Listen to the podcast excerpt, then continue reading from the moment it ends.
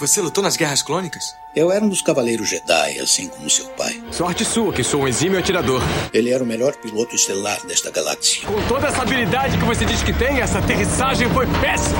E um guerreiro astucioso. E cadê o seu sabre de luz? Ele foi tirado da minha mão. Por uma pedra? É, por uma pedra.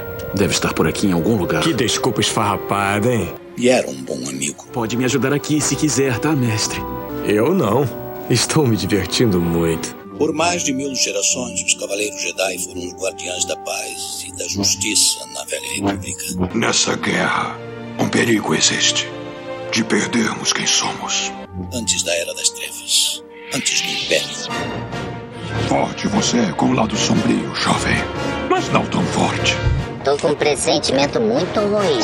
Os Jedi são todos tão inconsequentes. Só os melhores. Ah, mas se não é a mulher careca. Ah, mas se não é a nojentinha e insignificante mascote do Skywalker. Você está ouvindo CaminoCast do site castwars.com.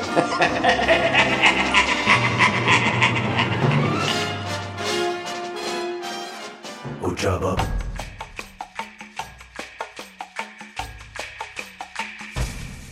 O Jabba. Fala galera!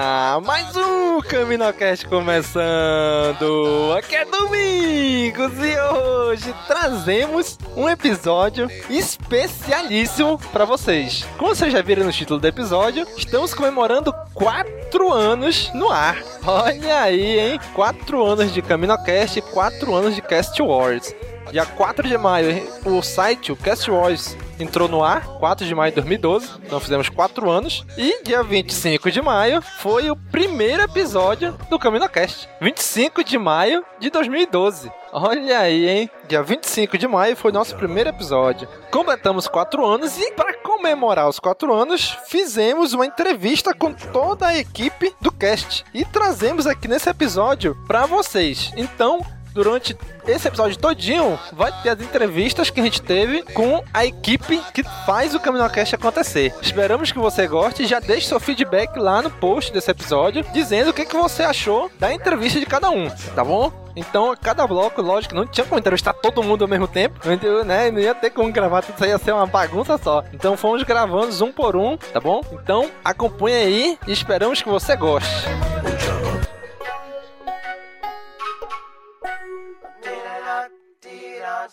Ojaba. Hi, I'm Timothy Zahn, author of Star Wars The Thrawn Trilogy, and you're listening to CaminoCast.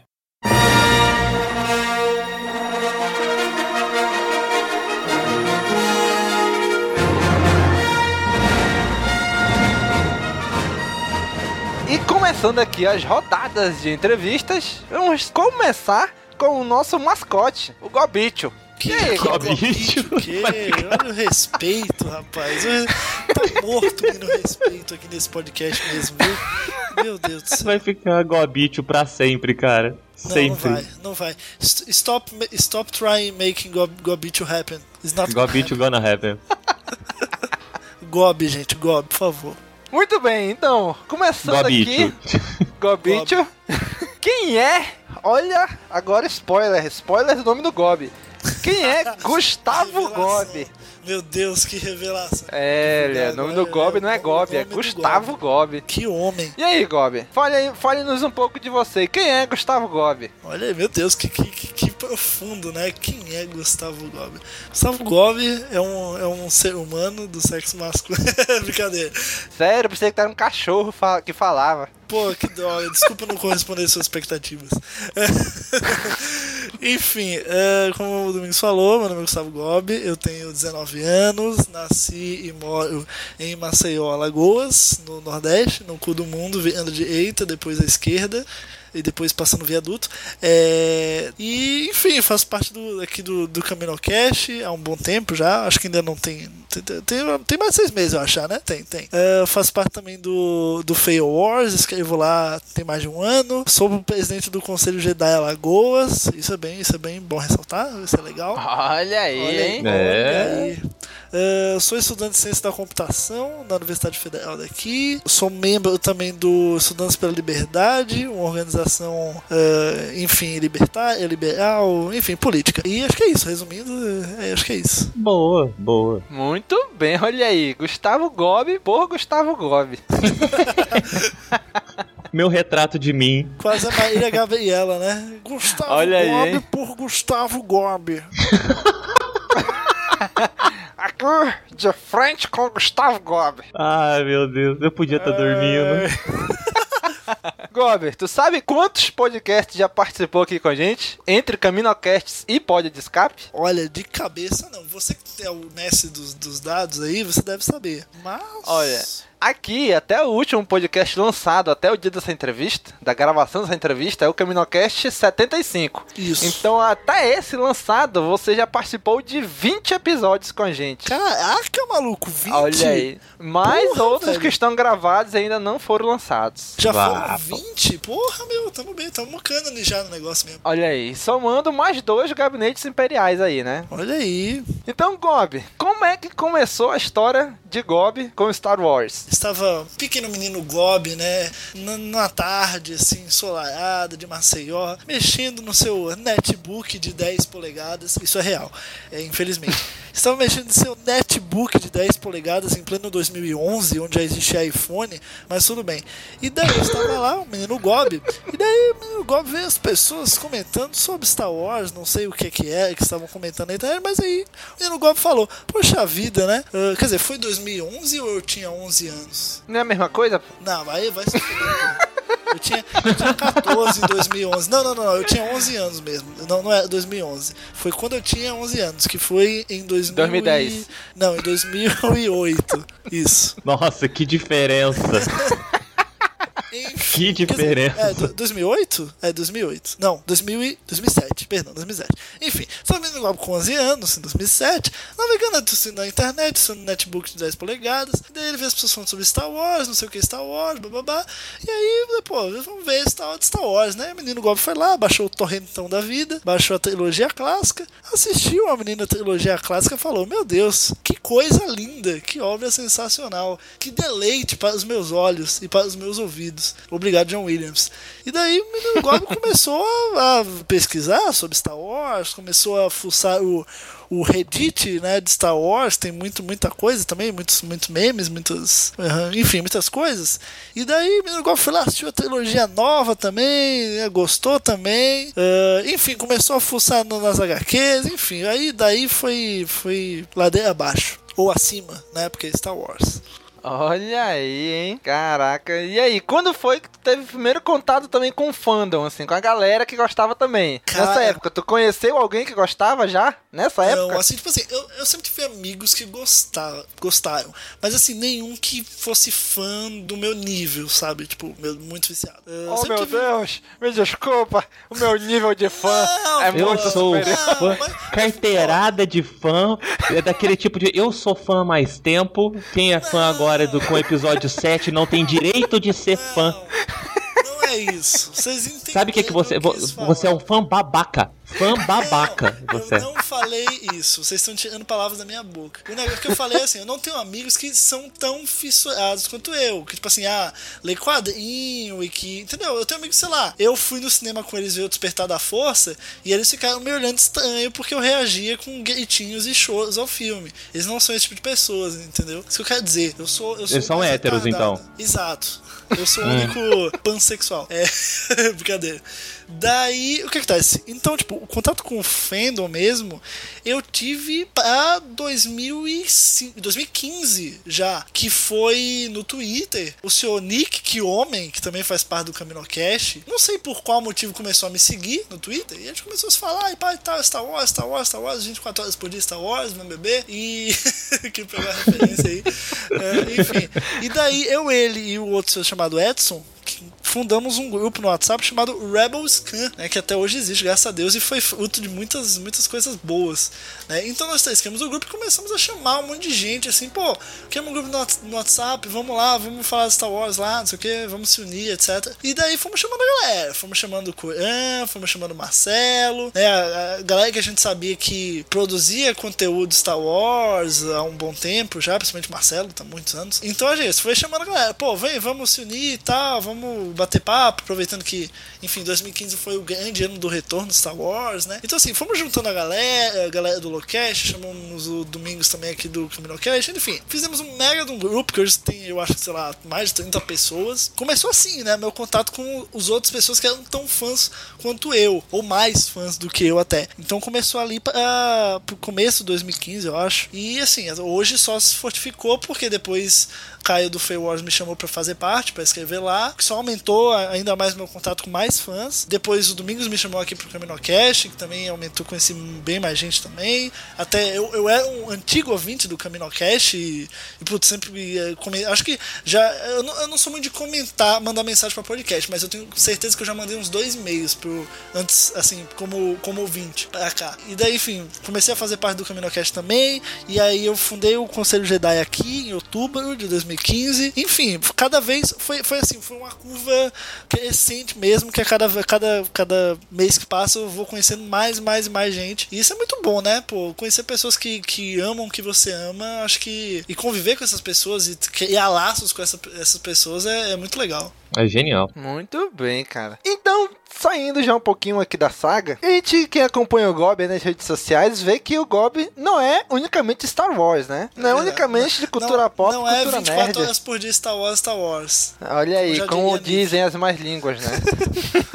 o Gob tem um lado político, Gob. Diga-nos, conte, conte-nos mais sobre isso, Gob. Olha, então, né, eu, eu, resolvi entrar nessa doidice, né, porque eu considero doidice, é coisa, coisa pra doido, gente. Ó, cês, assim, hoje a gente tá num momento no nosso país que todo mundo é político, né, todo mundo tem quer dar seus 50 centavos, e eu acho que isso é ótimo, assim, contanto que, claro, tem seus fundamentos, eu não vejo problema nenhum em todo mundo poder opinar. É democracia, né, claro. Mas, cara, é, não, não, não, não vai de cabeça nesse tipo de coisa, assim, sei lá, uh, ato partidário, sabe, essas coisas.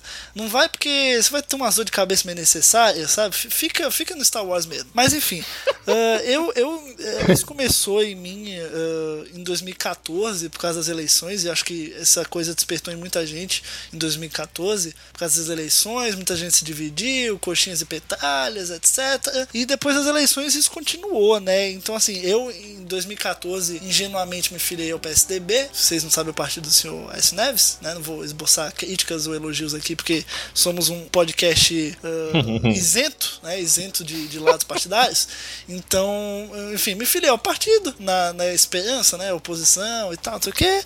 Depois acabei me, me estando um pouco com uma certa atitudes assim a nível nacional mesmo e depois acabei saindo.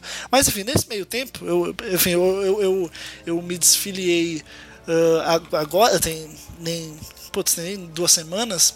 E assim, mas nesse meio tempo, como eu fui me engajando em política, eu comecei a pesquisar mais sobre o assunto mesmo, assim, questão de economia, direito, enfim. Você, você falar de política, você mexe com, esses, com muitas coisas, inclusive esses dois tipos de coisa. Então, assim, eu fui, fui muito me aprofundando muito em estudar uh, escola austríaca de economia, estudar Mises, Hayek, Rothbard, enfim, autores liberais e libertários, foi com que eu me identifiquei. Se se você assim vê a política brasileira hoje por cima e realmente não tem uma posição assim em que você autores que você gosta e tal, uh, eu sugiro que você vá atrás, assim, mesmo que você, sei lá, se volte pro marxismo, que é o oposto, mas assim, pelo menos você tem uma base ali, você não vai estar tá falando asneira por falar asneira, você tá, podia estar tá falando ah, a sua de uma forma mais fundamentada, que é no meu caso.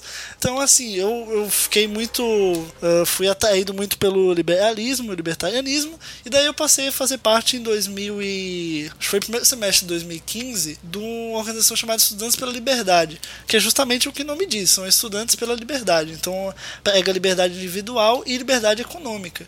E é um grupo assim que começou nos Estados Unidos com Students for Liberty e hoje tem na Europa, na África, enfim, em todos os estados do Brasil. Enfim, a gente sempre está tentando promover eventos aqui no estado para divulgar o, o liberalismo, para debater política. Enfim, acho que todos os hoje em dia todos os campos de, de, de opiniões são bem-vindos e enfim, a gente tenta disseminar um pouquinho o nosso, né?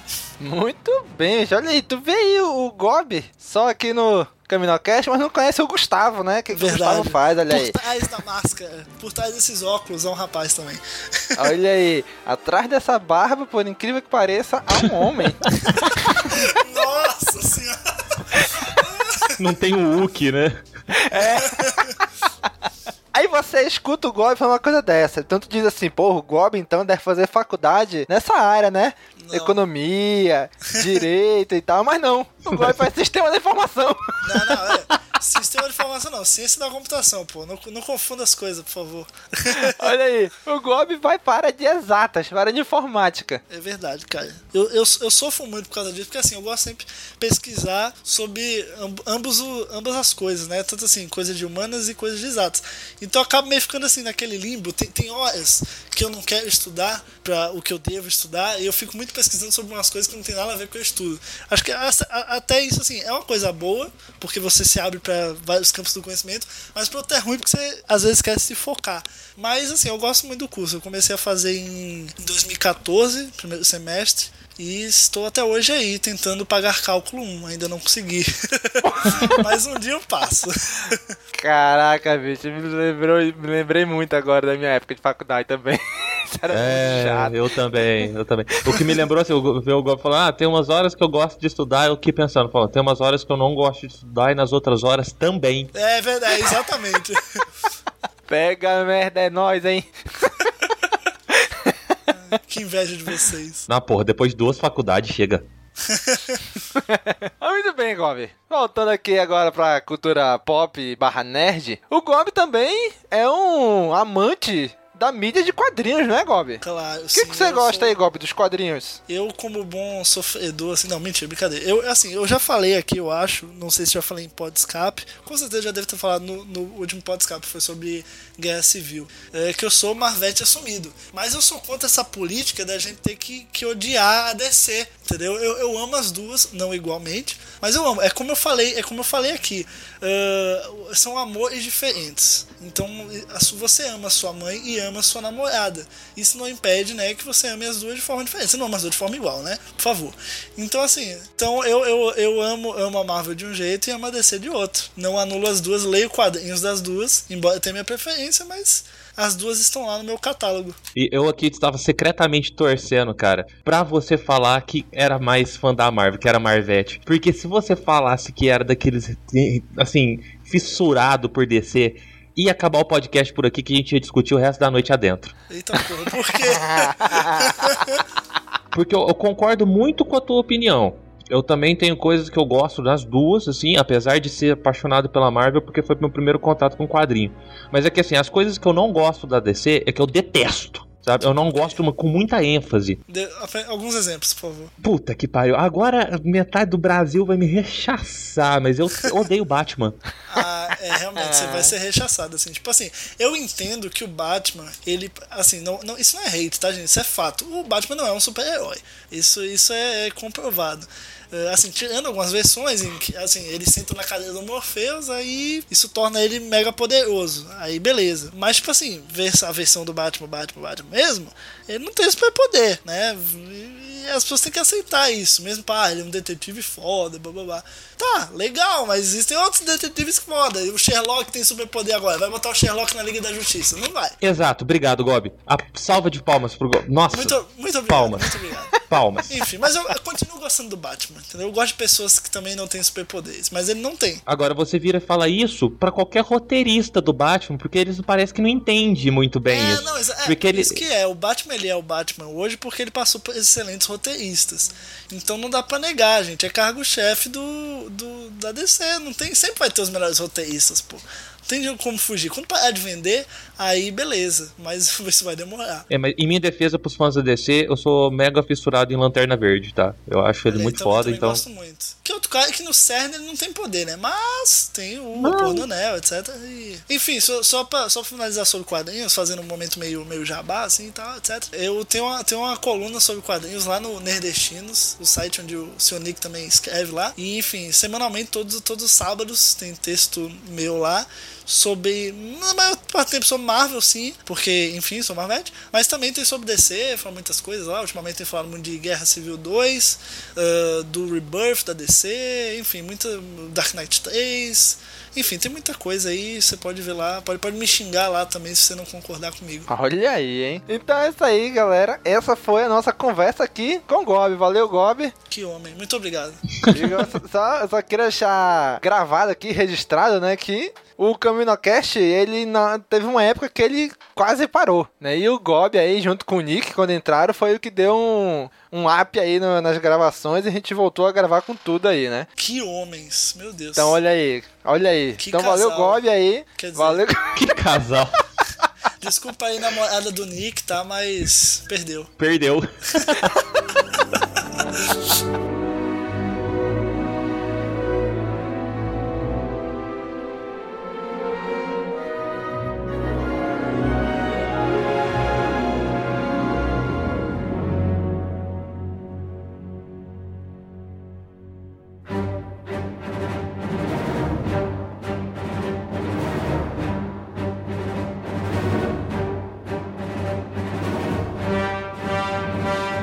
agora estamos aqui com o cara que influenciou a criação do CaminoCast, o Dan. E aí, Dan? Olha, só. Eu não ponho responsabilidade nas minhas costas, não. Olha aí, hein? agora o Dan aqui na cadeira do entrevistado aqui. Eu e o Gob agora aqui conversando com o Dan. Dan, que não é Dan, né? Mais outro spoiler agora, né? Daniel Daniel. Olíquio. Olha Ih. aí, Daniel. Pra mim, por muito tempo, eu só conhecia ele como mestre. Pois é, pois é. Mas aí, quem é Daniel Colíquio? Quem é Daniel Colíquio? Porra, Daniel Colíquio. Vamos lá. O Daniel. Daniel, ele é ah, nerd convicto, fã de games, fã de séries, fã de quadrinhos, de anime, de RPG, colecionador de alguns títulos, né? Se, se me permitem aqui diletar sobre os títulos. Olha aí, vamos lá. Vamos lá? Dragonborn, Digi Escolhido, Keyblade Master, Cavaleiro do Escorpião, meio Gangrel, meio Tizimice, membro honorário da Tropa dos Lanternas Verdes, portador do um anel por um breve período de tempo, Lord Sif, Soldier Primeira Classe, cobaia de teste da Umbrella Corporation, Vingador Reserva, publicitário, mestre de RPG, mutante com orgulho. Olha que aí. homem, meu Deus do céu. Que coisa, ainda pode adicionar mais um agora, né? O que? Caminocaster. Caminocaster, Olha aí. claro.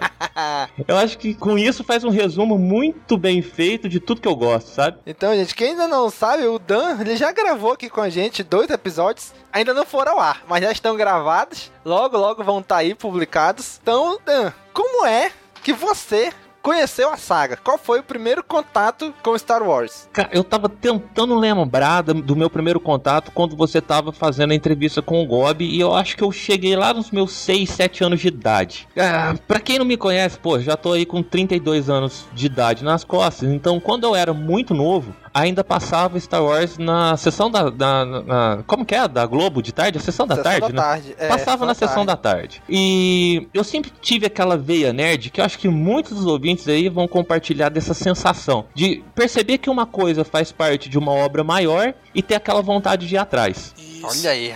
Então eu, eu tinha, eu tinha referência, tipo, eu vinha quadrinho da turma da Mônica que fazia uma pequena referência a Star Wars. Eu via, sei lá, revistas de, de nerdices, assim, que, que falava sobre. Eu falava, pô, gente, eu não, não sei do que que se trata. Aí eu peguei um amigo meu que tinha coleção daqueles VHS verde, lembra? Sim, sim. Aí eu falei, ó, eu chamava o Daniel também, inclusive. Eu falei, Daniel, faz um favor, cara, me empresta esse negócio que eu vou, vou dar uma olhada. Isso eu devia ter lá meus 10, 12 anos. Aí eu peguei e fiz maratona. Né? Meu primeiro contato com Star Wars foi uma maratona. Aí acabou. Olha aí. Aí já era. Aí fodeu.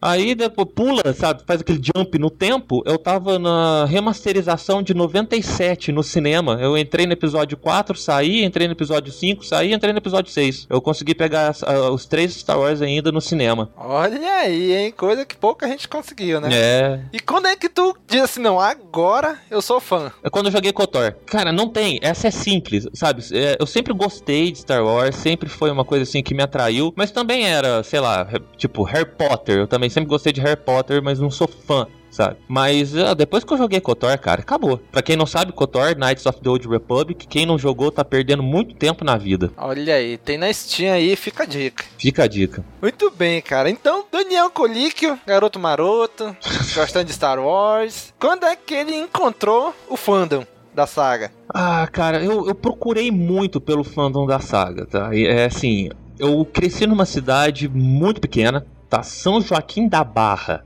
interior do estado de São Paulo, ali perto de Ribeirão Preto.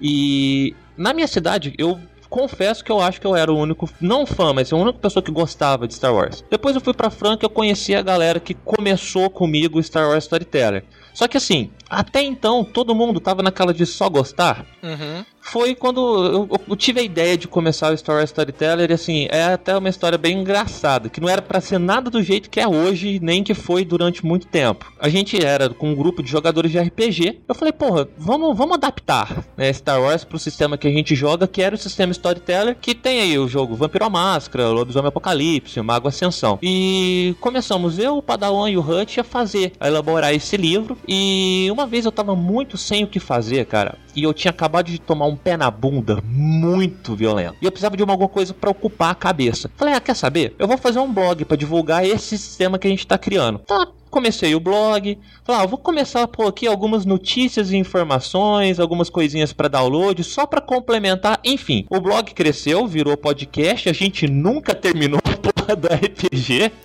Até hoje. Deu...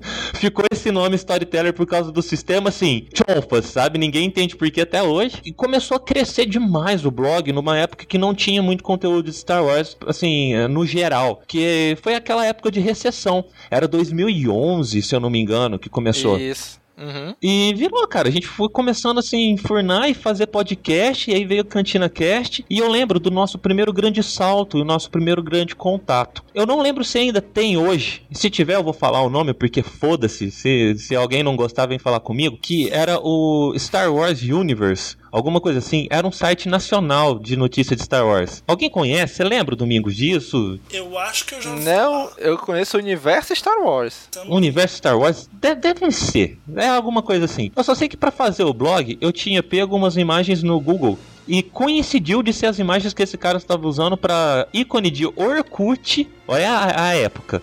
Orkut, Facebook e, e, feed, sabe? Esse povo veio xingando a gente pra caralho no Twitter e a Dani, presidente do Conselho Jedi Minas, entrou na briga e comprou o nosso lado. Então essa foi a nossa porta de entrada para a primeira JediCon, que foi a JediCon Minas, que a gente já foi como convidado. Aí dá aquele pulo gigantesco no tempo, né? Fez um vórtex temporal. Dois anos depois eu tava no palco da JediCon São Paulo dando palestra sobre lados da força e tudo mais, sabe? Daí foi...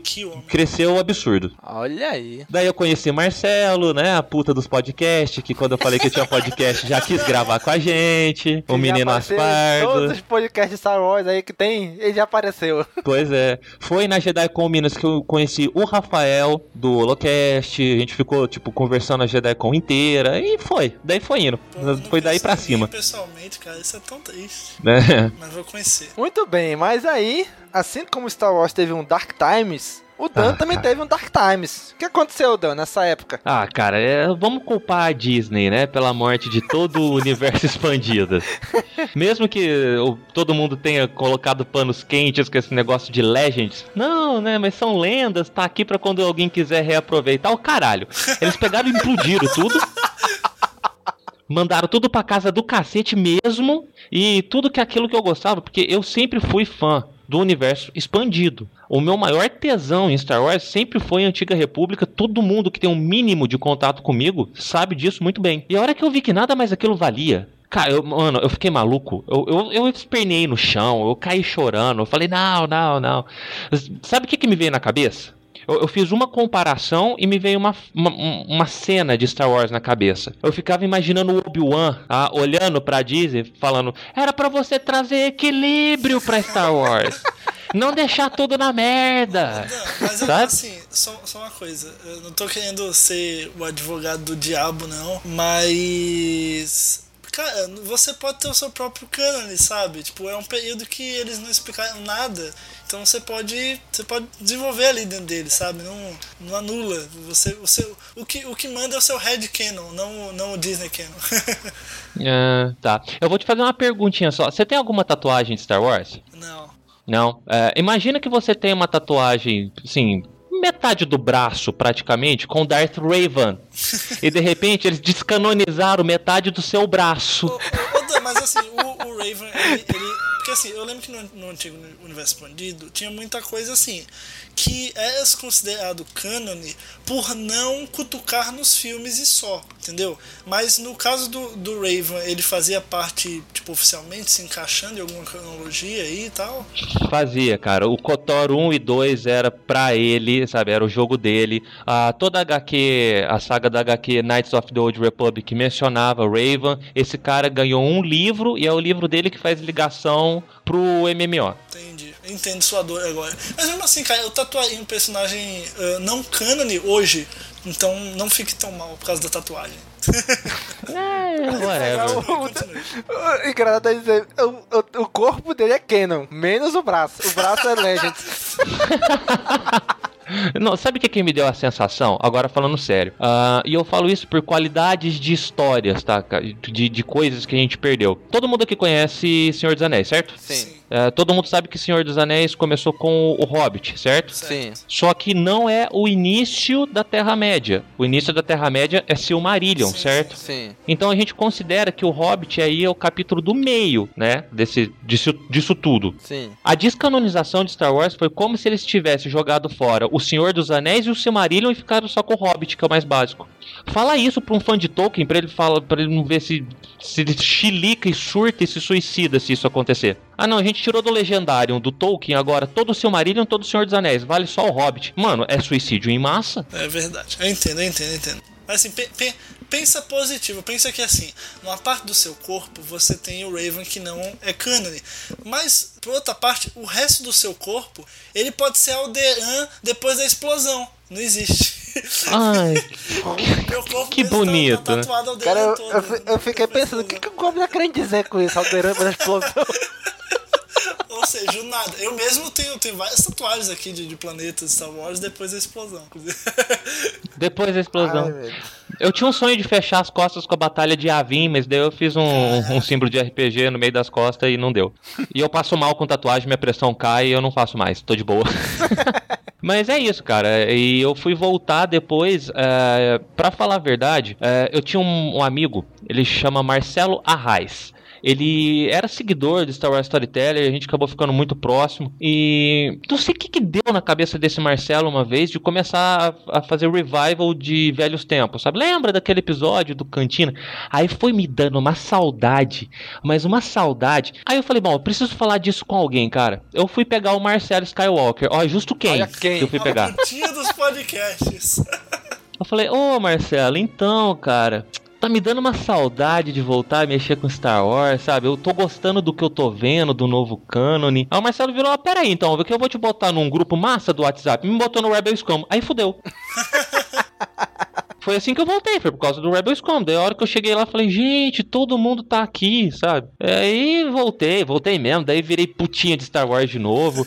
É, sou fissurado pelo novo canon. Eu amo a Rey de paixão. Eu acho o fim foda. O BB-8 é o meu droid favorito. E beat, tá totalmente beat do, do episódio 7 e de tudo que tá acontecendo agora. Esse tempo durou quanto tempo, Dan? Esse Dark Times aí? Durou um ano. Um durou ano um ano. longe, assim. Ah, sim, um ano sem, não, mas sem poder ouvir. Alguém virava pra mim e falava, ah, Star Wars. Eu falava, vai tomar no cu.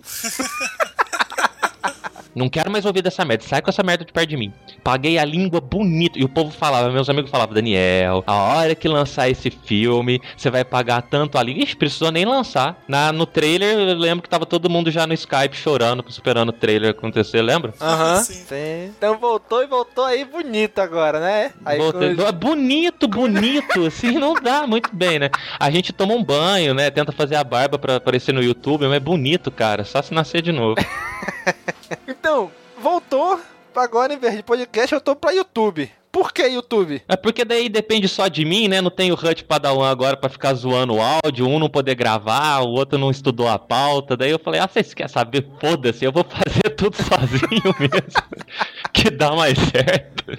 Mas Dan também não é só Star Wars, né? Como ele já falou na apresentação dele lá. Mas vamos focar aqui no RPG. Dan, que como eu conheci o Dan como um mestre, né? Eu conheci o Dan lá no. Cantina Cast. Olha, olha como eu conheci. E eu, por algum motivo, eu não sei qual, em 2011, eu falei assim, pô, nunca mais eu vi sobre Star Wars, né? Fui pesquisar sobre Star Wars e caí no Jedi Center.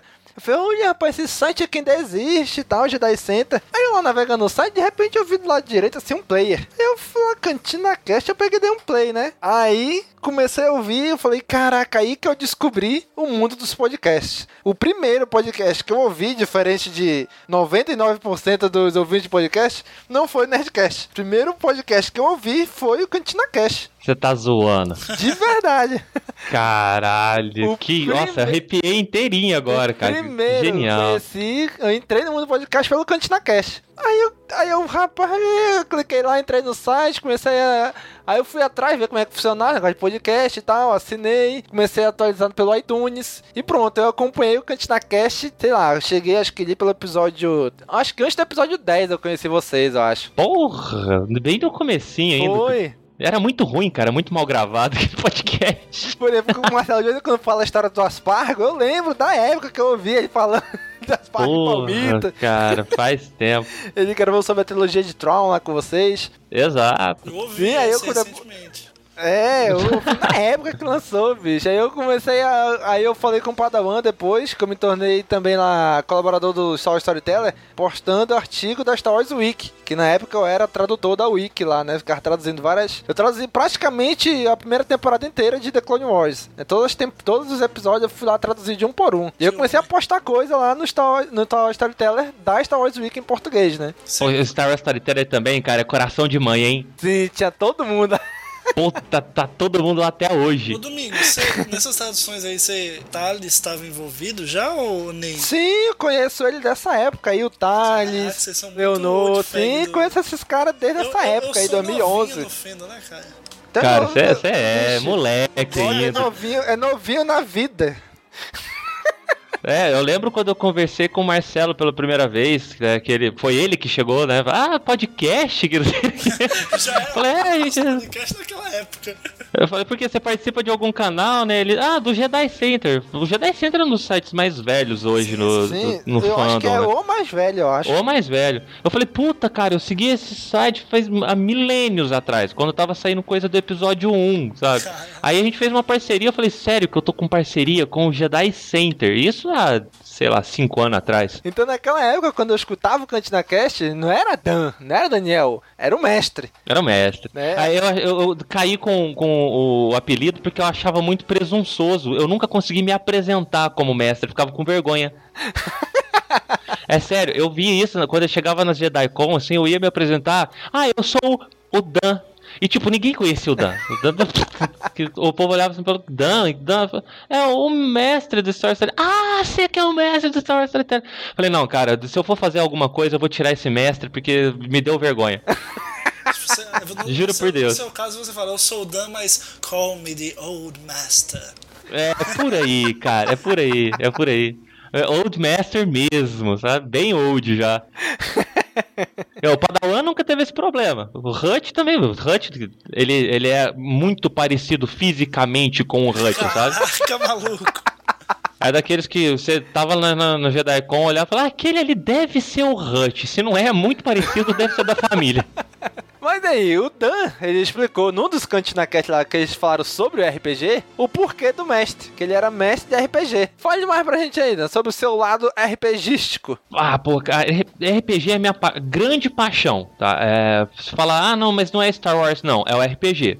É o RPG porque dá para encaixar Star Wars aí, eu já joguei RPG, tanto que eu contei a história toda aí, como que começou o Star Wars Storyteller. Mas, cara, é, eu sempre fui fascinado por RPG, eu li artigos, assim, revistas e tudo mais, e quando eu tava no cursinho, eu tava desenhando, porra, nem lembro o que que é, acho que era um Goku, eu tava desenhando o Goku na carteira. E nerd atrai nerd, né, cara, não sabe Sim. como é que é, a gente tem um magnetismo que ainda tá pra ser explicado. E passou um nerd do meu lado, olhou assim e falou, ah, é o Goku Goku, vocês sabem que eu não sou muito assim, sociável, eu sou meio grosso na maioria das, das vezes. Não, né? é tua mãe. Não, é.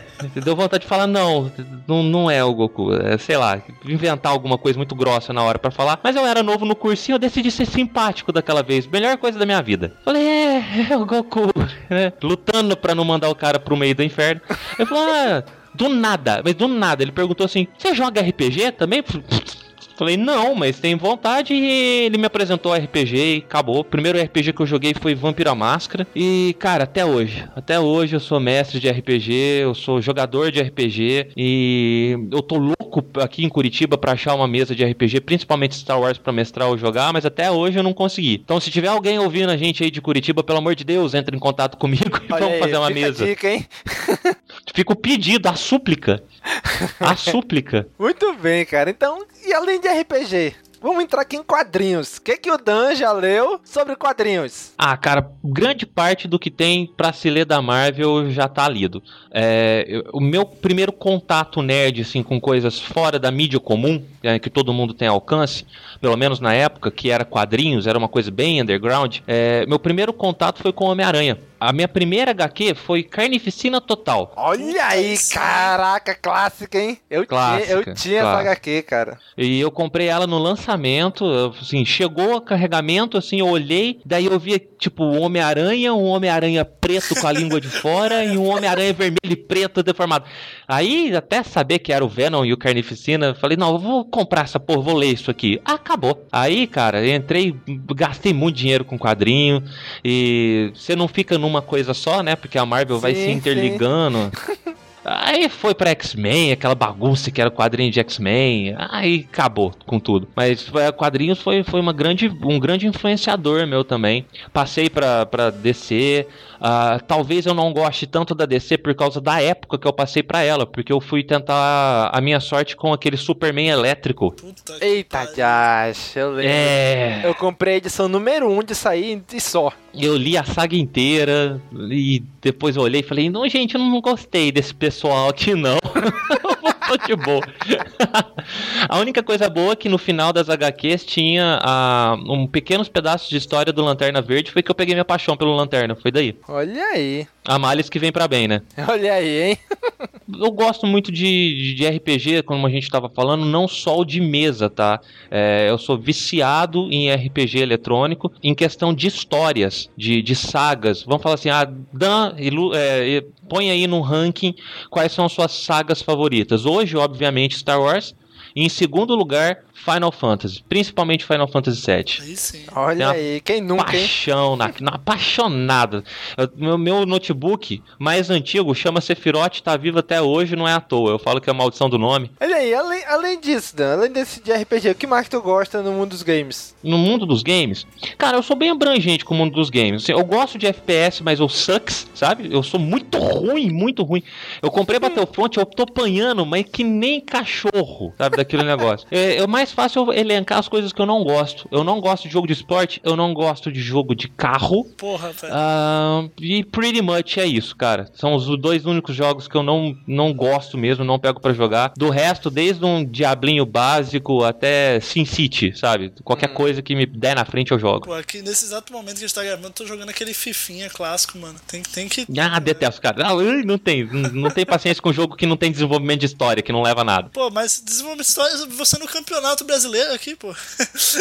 E acaba de ser revelado que Gustavo Gomes sempre grava Caminocast jogando, hein? É, que ele tá dando a merda nenhuma, né? Ele tá cagando pra gravação do podcast. Peraí, Olha você, aí. você pra gravar, você precisa da voz. Você pode estar com as mãos e a visão em outro lugar, por favor, né? Não, mas você precisa da voz e da mente. Mas eu estou, E da eu mente, estou aqui e jogando ao mesmo tempo. Que vergonha, cara. Que vergonha de você. Esperava mais de você. Decepcionado. E você com a mão acorrentada, então, aposto. O Gob, o cara que grava cagando. Quem ouve o Caminocast sabe aí, hein? Num dos extras aí a gente entregou o Gob aí. Todo esse vocês me entregam, cara. Você se entrega, Gob. então, Dan, muito obrigado, cara, aqui pela entrevista. Muito obrigado por fazer parte agora aqui do, da equipe do Caminocast.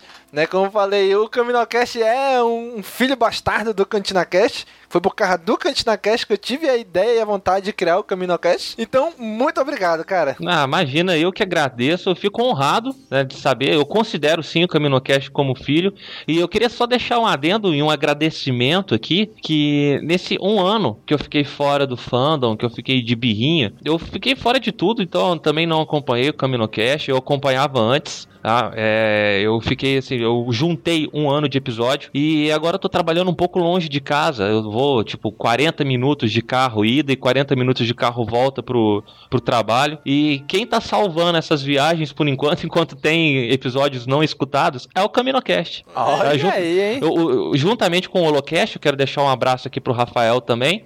Cara, vocês estão salvando minha vida. Vocês estão salvando minha vida. Olha aí, cara. Peço desculpa aí por, por a gente tá enchendo. Desculpa qualquer coisa, né? Desculpa qualquer coisa aí. Não, cara, tá, tá sendo muito válido. Eu fico aí bem agradecido mesmo. Então, beleza, Dan. Valeu, cara. Valeu.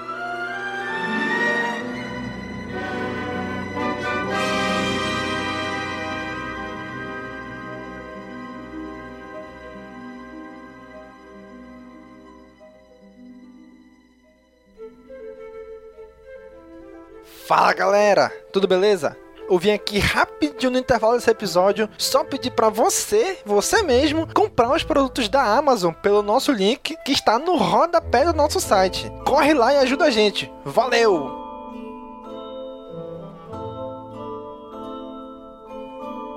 E agora, na rodada de entrevista, Anália. Tudo bem, dona Anália? Tudo bem, seu Domingos? Como estamos? Olha aí, hein? Quanto tempo, hein? A senhora tem ideia de quantos episódios a senhora já participou com a gente? Acho que eu participei de uns dois episódios. Acho que foram dois. Foi exatamente o dobro. Quatro episódios. Sério? Pensei que era mais. É. Pensei que era menos, que eu lembrava de menos. É, quatro episódios a senhora gravou aqui conosco. Então, quem é Anália? Bom, eu, Anália, eu sou um pouco nerd, trabalho na área que é meio nerd, que trabalha com programação.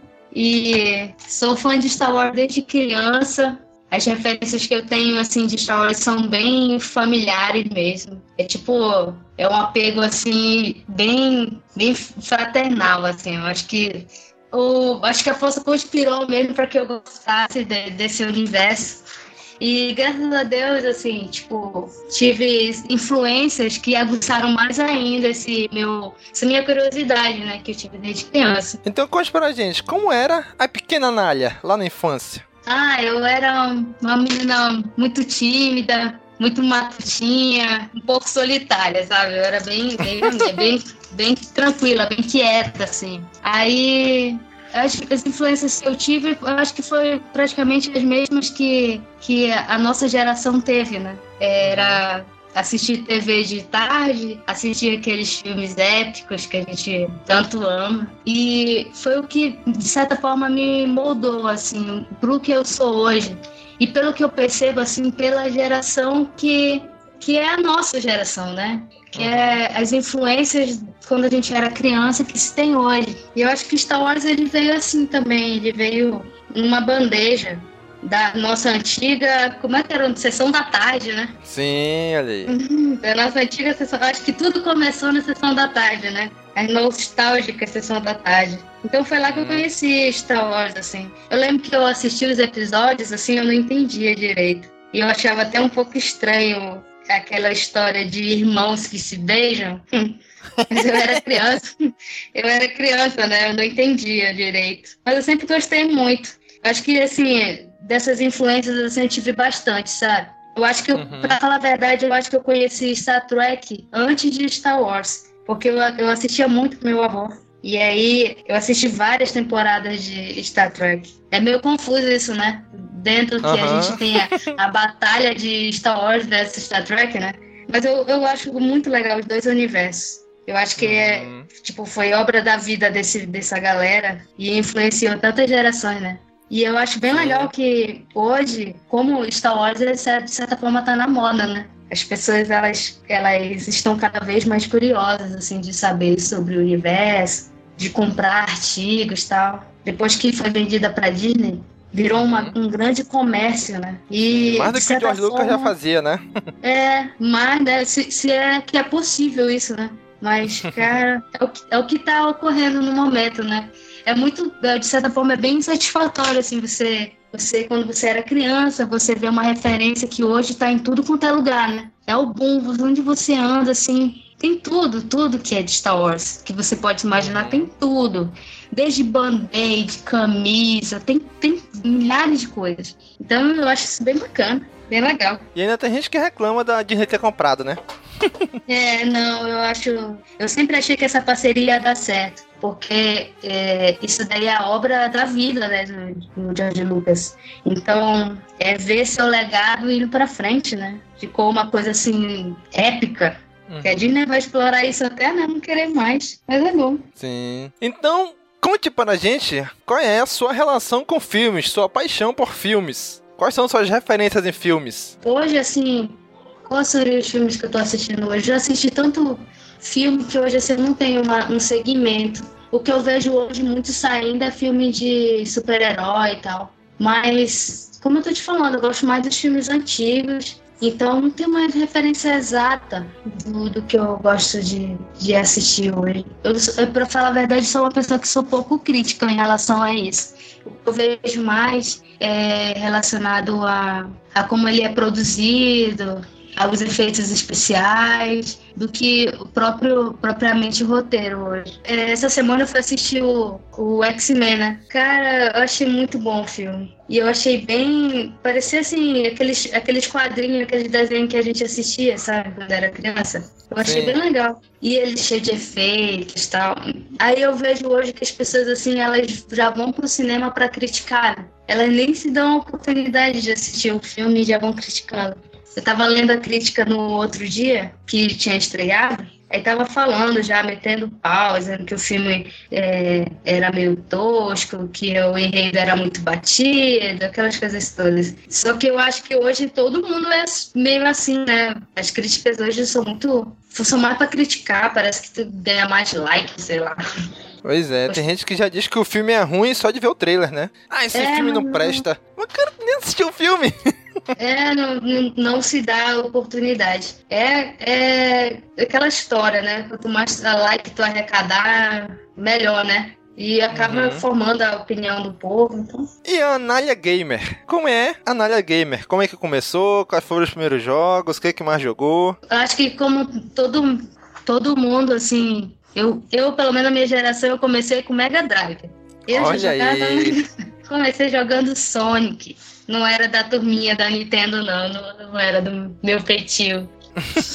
Aí eu jogava bastante quando eu era criança. Depois, quando eu cresci um pouco, eu fui deixando um pouco mais de jogar. Hoje, assim, eu tenho jogos que, que eu mais gosto, assim, que, o meu jogo de cabeceira mesmo. Vira e mexe, eu tô voltando a jogar, é o Old Republic. É o meu jogo de, de vida.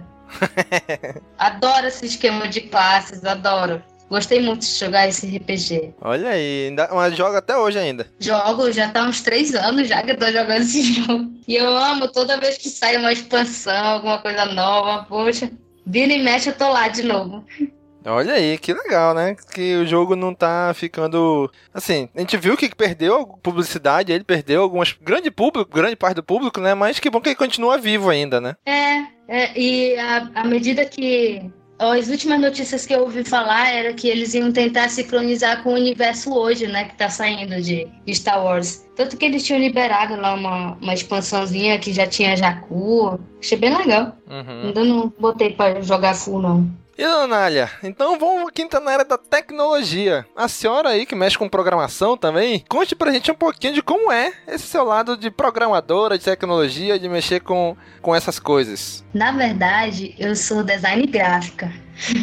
Olha aí, hein? e aí eu fui pra esse lado da, de programação. Eu não sei nem como, cara, que eu vou parar nisso. Porque na verdade, na verdade mesmo, eu sou formada em recursos pesqueiros. Não tem nada a ver. Olha né? aí, hein? é, aí meus amigos todos eles foram pra área de agrárias e tal.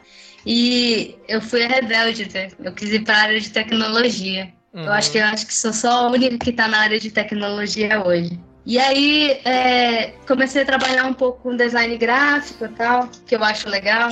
Também acho muito bom. Minha vontade é um dia de fazer um game. Mas atualmente eu trabalho na área de programação. Sou programador web. E mulher nessa área, sabe que é, é bem difícil, né? É bem escasso, né? É bem escasso. Eu acho que na, lá, da, lá do meu trabalho, como programador mesmo, só tá eu. Daí de todas as equipes lá, eu acho que eu sou a única programadora que, assim, tem mulheres na área, mas a maioria é mais analista, né? Uhum. E é você entrar no universo masculino, não, não tem para onde correr. Eu acho assim que o mercado nessa área, ele ainda ele ainda tem um pouco ele é um pouco ofensivo assim com mulheres mas as mulheres elas acabam tendo que entendendo que é, é um universo que foi construído para que seja masculino né e aos uhum. poucos a gente vai, vai ganhando mercado, vai se inserindo. Porque as habilidades entre homens e mulheres não, não se distingue tanto assim, não. Vai dar vontade do que a pessoa quer fazer. Beleza, então, Anália, o que, é família para você, Anália? Agora que é mãe, agora, e aí? Pois é, né? O que é família? Quando tudo começou, né, das primeiras vezes que a gente gravou tal, eu nem tinha ainda ideia de que, do que era isso, né? De ser mãe. Ah, para quem não sabe, eu sou esposa do Leno e a gente tem uma criança agora. E a minha família é isso, é, somos, somos nós três, só nós três. E é muito bom, é muito gratificante. A gente tem uma relação muito boa. E a gente vai aprendendo cada dia mais. Quem sabe a gente um dia vai expandir isso aí, né? Olha aí, hein? então, Anália, já aqui chegando à última pergunta. O que te move a seguir sempre em frente? Olha, eu penso todo dia nisso. Todo dia. Eu, eu, tava, eu tava até pensando no que me move, cara. Porque é, depois que a gente vira adulto, as dificuldades elas vêm e a gente tem que saber lidar. E quando a gente começa a ter outro tipo de responsabilidade, a gente pensa muito em desistir. Se fosse antes, assim, no passado, quando a gente é adolescente, quando a gente não tem uma certa maturidade, a gente abandona muitas coisas. E hoje a gente, hoje assim como eu tô mais velha, eu vejo que tem muitas coisas que eu abandonei que ainda bem que eu abandonei, que era para ter abandonado mesmo. E já outras coisas uhum. que era para ter me apegado mais, eu meio que deixei de lado. Hoje o que me motiva a continuar é primeiro a curiosidade é, de saber que uma coisa vai dar certo ou não. A minha família me, me motiva a continuar. São coisas, fatores que, que tem que ser e você tem que ir lá, você tem que fazer, porque é, você tem que. É só você, você tem que conseguir fazer aquilo ali. Então é isso. Muito bem, Ana. Então, muito obrigado pela entrevista. Esperamos encontrar você em breve em algum Caminocast ou pode escape aí com a gente. Ah, tá ok. Pode deixar, estaremos aí.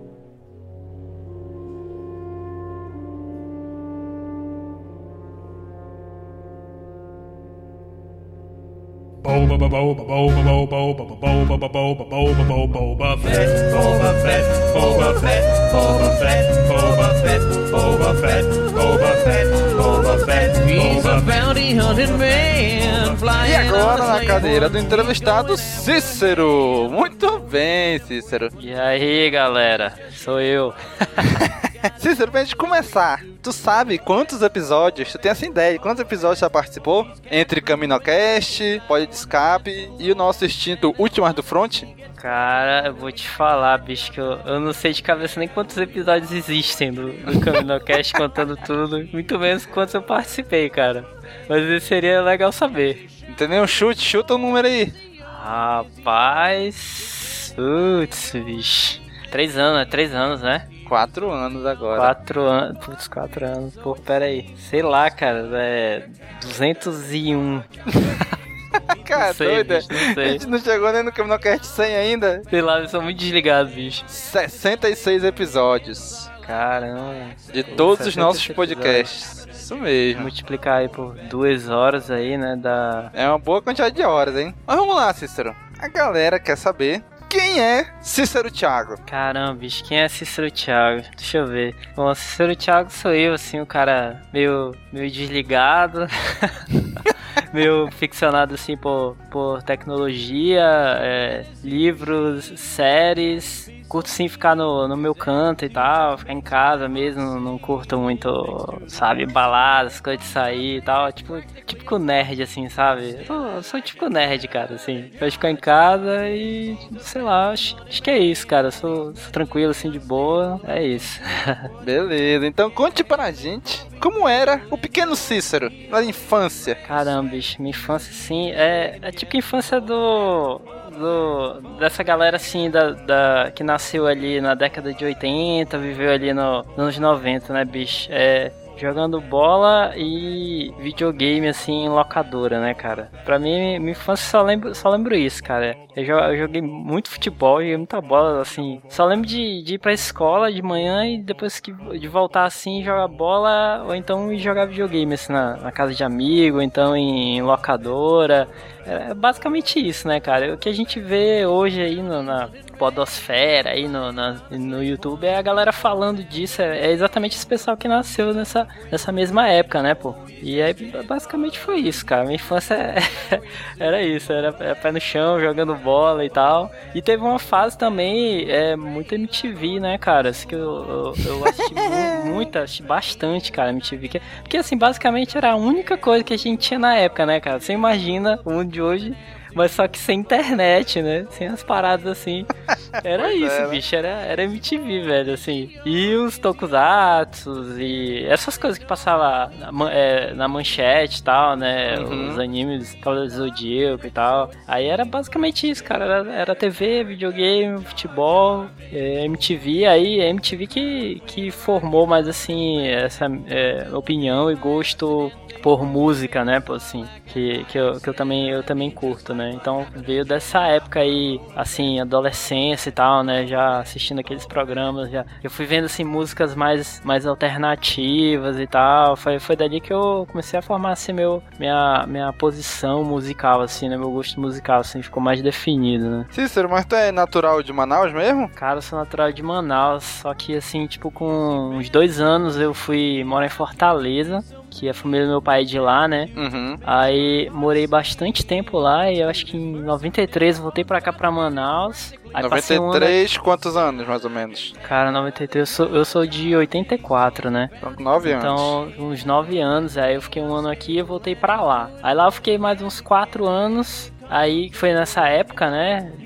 Adolescência, videogame, futebol, tá aquela coisa. Aí em 98 eu voltei pra cá, né? E aí foi, era aquela parada de vestibular, aquela parada todo mundo passa, né? Assim. Uhum. E é, aí desde, desde lá eu tô aqui, né, cara? Desde 98 voltei pra Manaus. Aí essa, essa, essa mistura aí de amazonense com cearense, sei lá. Ah, então apesar de ser amazonense, mas essa tua infância foi praticamente toda no Ceará. Praticamente toda lá, bicho. Eu, assim, eu, eu às vezes é, dou uma lembrada, assim e tal, né? Eu ouço aquele podcast do, do AsilaCast, não sei se ouviu falar do Asileito. sim. Ga- A galera de lá, pô, eu sempre ouço assim, dá, dá- bate aquela, aquela nostalgia da, daquele tempo e tal, né? Bem bacana. Eu- Às vezes eu vejo os vídeos do, do Isinobre também, que ele morou lá e tal, né? E, e aí também dá, dá, aquela, dá aquela nostalgia, né? E tal.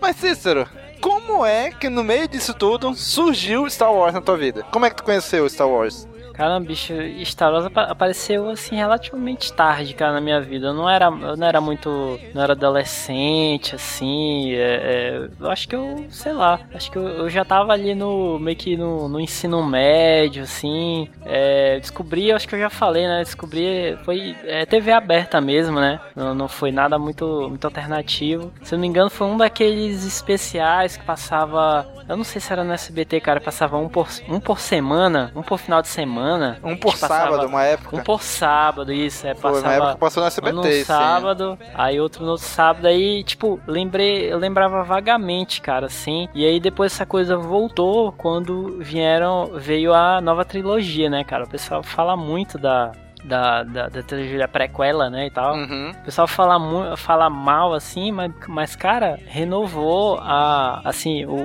o, essa coisa do Star Wars e muita gente, cara, assim, inclusive eu, assim, pra isso serviu, pelo menos o, o Ameaça Fantasma, quando estreou, cara, eu lembro das filas, eu assisti aqui no, no centro de Manaus, no, eu lembro no, no Cine Chaplin, Aham. Uhum. É, é, lembra, né, pô? Daqui, lembro, quando, lembro. Quando bombava os cinemas do centro aqui de Manaus e tal. E, e aí, cara, renovou aquela coisa de Star Wars, assim, todo mundo, né, pô? E aí foi aquela coisa, é a coisa que tá acontecendo hoje, né? Tá todo mundo redescobrindo, foi redescobrindo e tal, assistindo, reassistindo os filmes. E assim, eu nunca fui muito ávido do Star Wars, é, universo expandido e tal. Só depois mesmo que aí é, surgiu o, o, teu convite e tal, né? Lá no, onde a gente trabalhava, pra gente falar de Star Wars e tal, que aí eu comecei a me interessar bem mais a fundo mesmo, assim. Até então é, é, eu tinha um, um, um gosto geral por filmes, assim, né? Mas tinha um, um, interesse. Um interesse. Eu tinha um certo interesse também em Star Wars, né? Mas aí essa, isso aí aflorou mais, assim, depois que, que eu entrei no, no Cast Wars, cara. Olha aí, rapaz, desabrochou então com Wars. É, pode crer.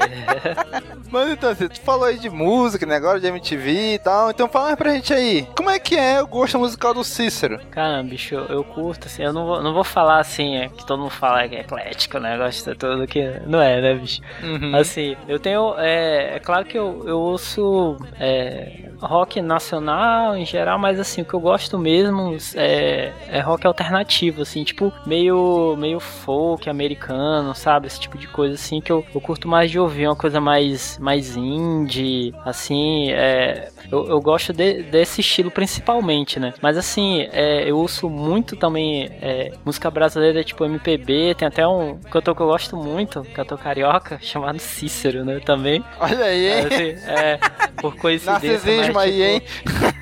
Não, cara, assim, é, assim, eu até fiquei pensando, pô, será que é narcisismo? Mas realmente, cara, assim, eu, eu curto mesmo, sabe? Fiquei me perguntando, uhum. mas eu, eu, eu, curto mesmo, cara. Muito, são muito, assim, pra mim, né? São uhum. muito boas as músicas dele. Aí gosto de ouvir coisas parecidas, tipo Céu também. É, alguma coisa. É, eu ouvi muito. Eu gosto muito de ouvir, assim, discografia, né? Lá no Spotify, ou, ouço toda a discografia. Eu ouvi bastante coisa de Javan também, sabe? É, é eu vou, eu vou pra, pra do, do, alternativo lá americano até MPB aqui brasileiro eu curto, cara, assim. E eu ouço também, assim, alguma coisa, muito pouca coisa, assim, que eu tô disposto ali, um, um, metal industrial, assim, uma parada, assim, um pouco mais, sair um pouco mais ali, sabe? Do, às vezes eu ouço muito, muito, aí eu, eu fico ouvindo mais, assim, para descobrir coisa nova, né? Sempre vou ali no Discovery ali do, do, do Spotify para descobrir coisa nova, mas, assim, é, é, às vezes é difícil, né? Tu, tu ouve, assim, pô, tá sempre, sempre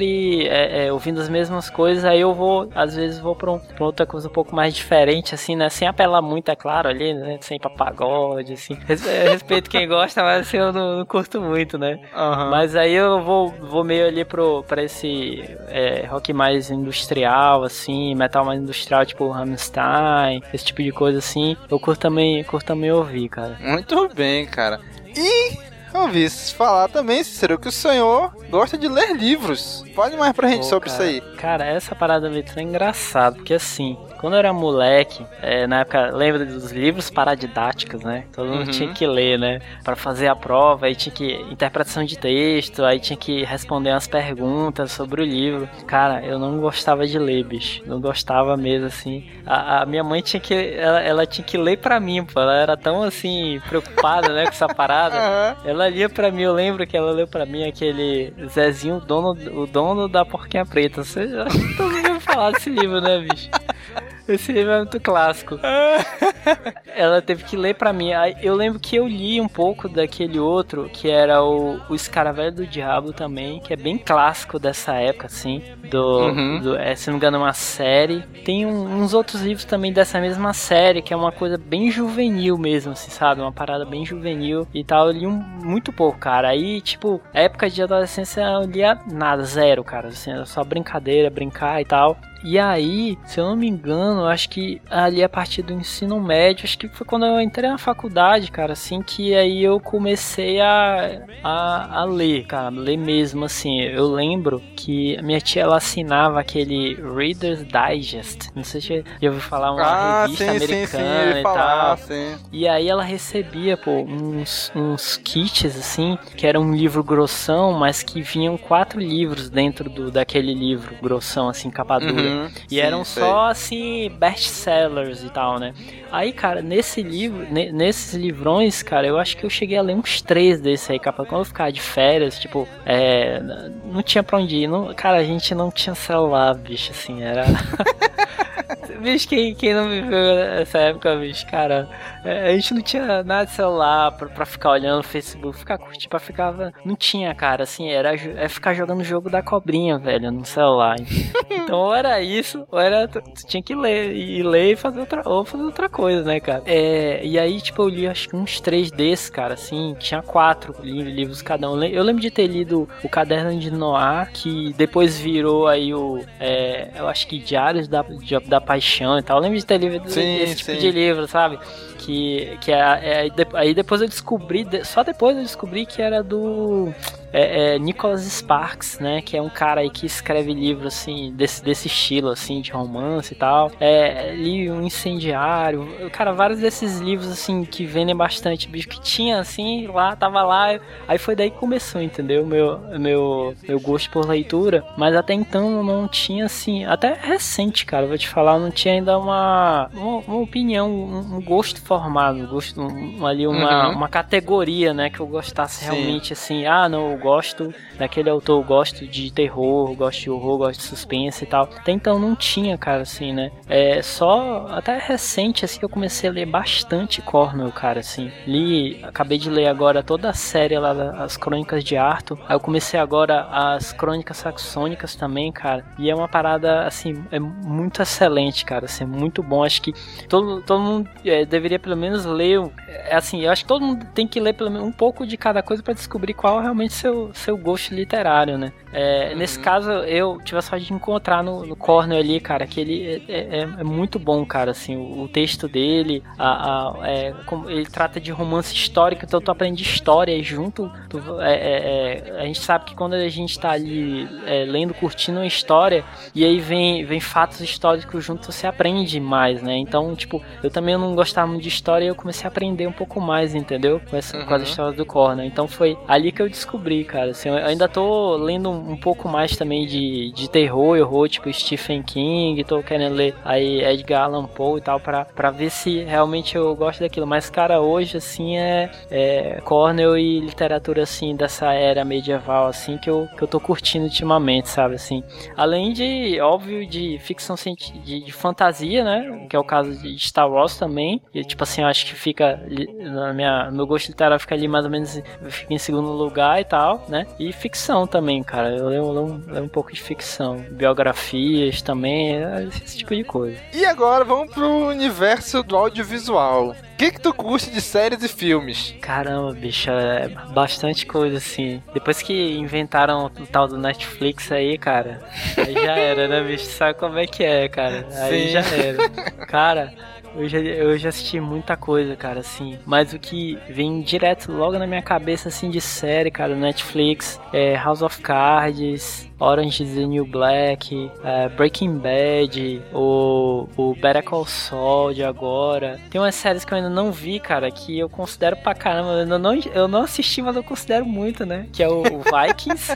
o Vikings tá na minha lista há um tempo, eu, eu, eu, tô querendo assistir, né? Até porque tem uma coisa, eu, eu tô lendo Crônicas Saxônicas e tem muito a ver com os Vikings, né? Com os Uhum. Vikings. Então, então me interessa também. E, e aquele lá dos, dos, dos motoqueiros, pô, é, me fugiu da memória agora o nome da, nome da série. Ah, É acho que eu sei, acho que eu sei qual é. Só não lembro o nome também, mas eu sei qual é.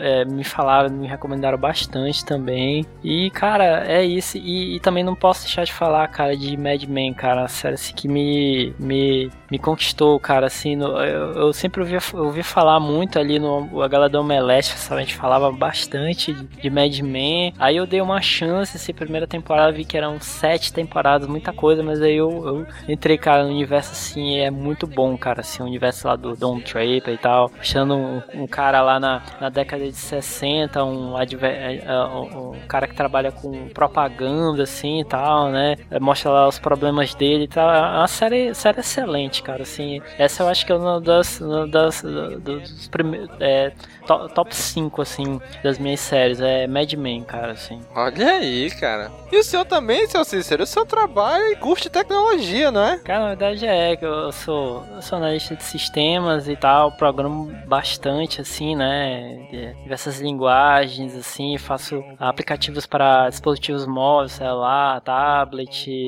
sites, esse tipo de coisa, assim. Então, eu sou bem, bem ligado, assim, a- além de ser meu trabalho, né? eu Também sou, sou interessado, sou bem ligado em tecnologia também. Assim, para mim, todo ano, dois eventos, cara, assim, pelo menos que até ano passado era, né? Que é o, o evento da Apple de desenvolvedores an- anual, né? Uhum. E também o evento da Google que, te- que tá tendo essa semana, né? Essa semana que eu digo a que a gente tá falando agora aqui, né? Sim. Que é o, que é o Google I.O. e tal. Também pra mim é assim, pelo menos até ano passado, que eu acompanhava bem mais, assim, era a primeira Copa do Mundo, cara, assim, pra mim, né? É, ver lá as novidades da Google de, de para desenvolvedores, assim, cara. Ver a galera lá no. Até então não, não sabia que isso existia, né? Pô, os caras mostram as novidades das ferramentas, assim, tem uma galera Uhum. que, que torce, pô. Como se fosse um gol, pô. Aham, assim, verdade. é uma. É uma parada meio assim, né? Caraca, velho, tu fica pensando, pô, como é que pode uma parada dessa, né? O cara mostra assim a parada mais assim, caramba, é, é, todo mundo acha sensacional começa a gritar, cara, assim, é, parece um, um gol, assim. Então, é, para mim, esses dois eventos, assim, são é, meio que, para mim, é- o da Apple eu já meio deixei de lado porque a Apple mudou muito, assim, o, o foco dela, dos produtos dela, então eu, eu meio que me distanciei, mas do, do Google eu sempre, tô sempre acompanhando, cara, aí. E sem falar da, da- de novidades, de diversas, diversas outras ferramentas também, assim, que eu trabalho, né, cara. Agora, Cícero, o que move o Cícero a continuar sempre em frente? Cara, o que me move a continuar sempre em frente, cara, é, eu acho que assim, é o senso de, de responsabilidade, sabe, cara, assim, de é, querer, assim, formar uma, uma, uma família, assim, né, Ho- hoje eu tenho, eh, assim, eu dou, graças a Deus que eu tenho uma, uma família bem, bem estruturada, assim, né, tenho um casamento ótimo, assim, também, eu acho que, que é... que assim, o, meu- o meu, o meu objetivo é esse, cara, assim, né? É, é continuar cultivando, assim, é, semeando, assim, meu, meu casamento, né, cara, assim, que pra mim hoje é uma das coisas mais, mais importantes pra mim, assim, né? Minha mulher tá olhando aí, né? Tá te ouvindo falar, né? Tá, tá fazendo um coraçãozinho assim com a mão. que tem um, tem um meme da. Às vezes eu vi no Telegram, tem um meme da Dilma, pô. A Dilma fazendo coração, só que ela não sabe fazer, pô. Ela faz todo errado, ela fazendo igualzinho pra mim aqui, o coração da Dilma. Ô, pai, tu tá dizendo que a tua mulher é a Dilma? Não, pô, não tem o que dizer não. É a brincadeira nossa, interna, piada interna. Mas é isso, cara. Vocês são um cara muito família, então, pra mim, família em primeiro lugar, bicho, sim, pra mim em primeiro lugar. Beleza, então. Cícero, muito obrigado, cara, pela entrevista. Pô, cara, eu que agradeço aí, cara, por me aturar todos esses anos aí do, do Cash Wars e tal. e, e minhas ausências, meus hiatos e tal, mas aí a gente continua aí, cara. A gente continua indo aí, fazendo, fazendo história aí na internet. Oh yeah. Senhor, se você for comprar algum produto de Star Wars, compre pelo nosso link. Rápido que os Jedi estão chegando.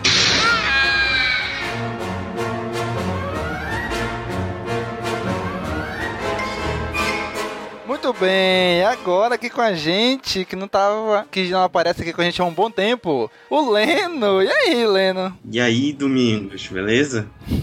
é, tranquilo, cara. O Leno aí que participava com a gente lá no início do Caminocast, por motivos aí aleatórios, por motivos pessoais, não tá podendo continuar por enquanto, mas vai voltar, né, Leno? Pelo amor de Deus, hein? Vamos voltar sim. Muito bem, então, Leno, pra gente Só dando um começar. tempinho. Isso mesmo. Então, Leno, pra gente começar, tu sabe quantos episódios ao todo tu já participou aqui com a gente? Somando o Caminocast e Últimas do Front que tu participou. E pode de escape? Cara, eu acho que. Eu acho que foram uns 12, eu acho. 20 episódios.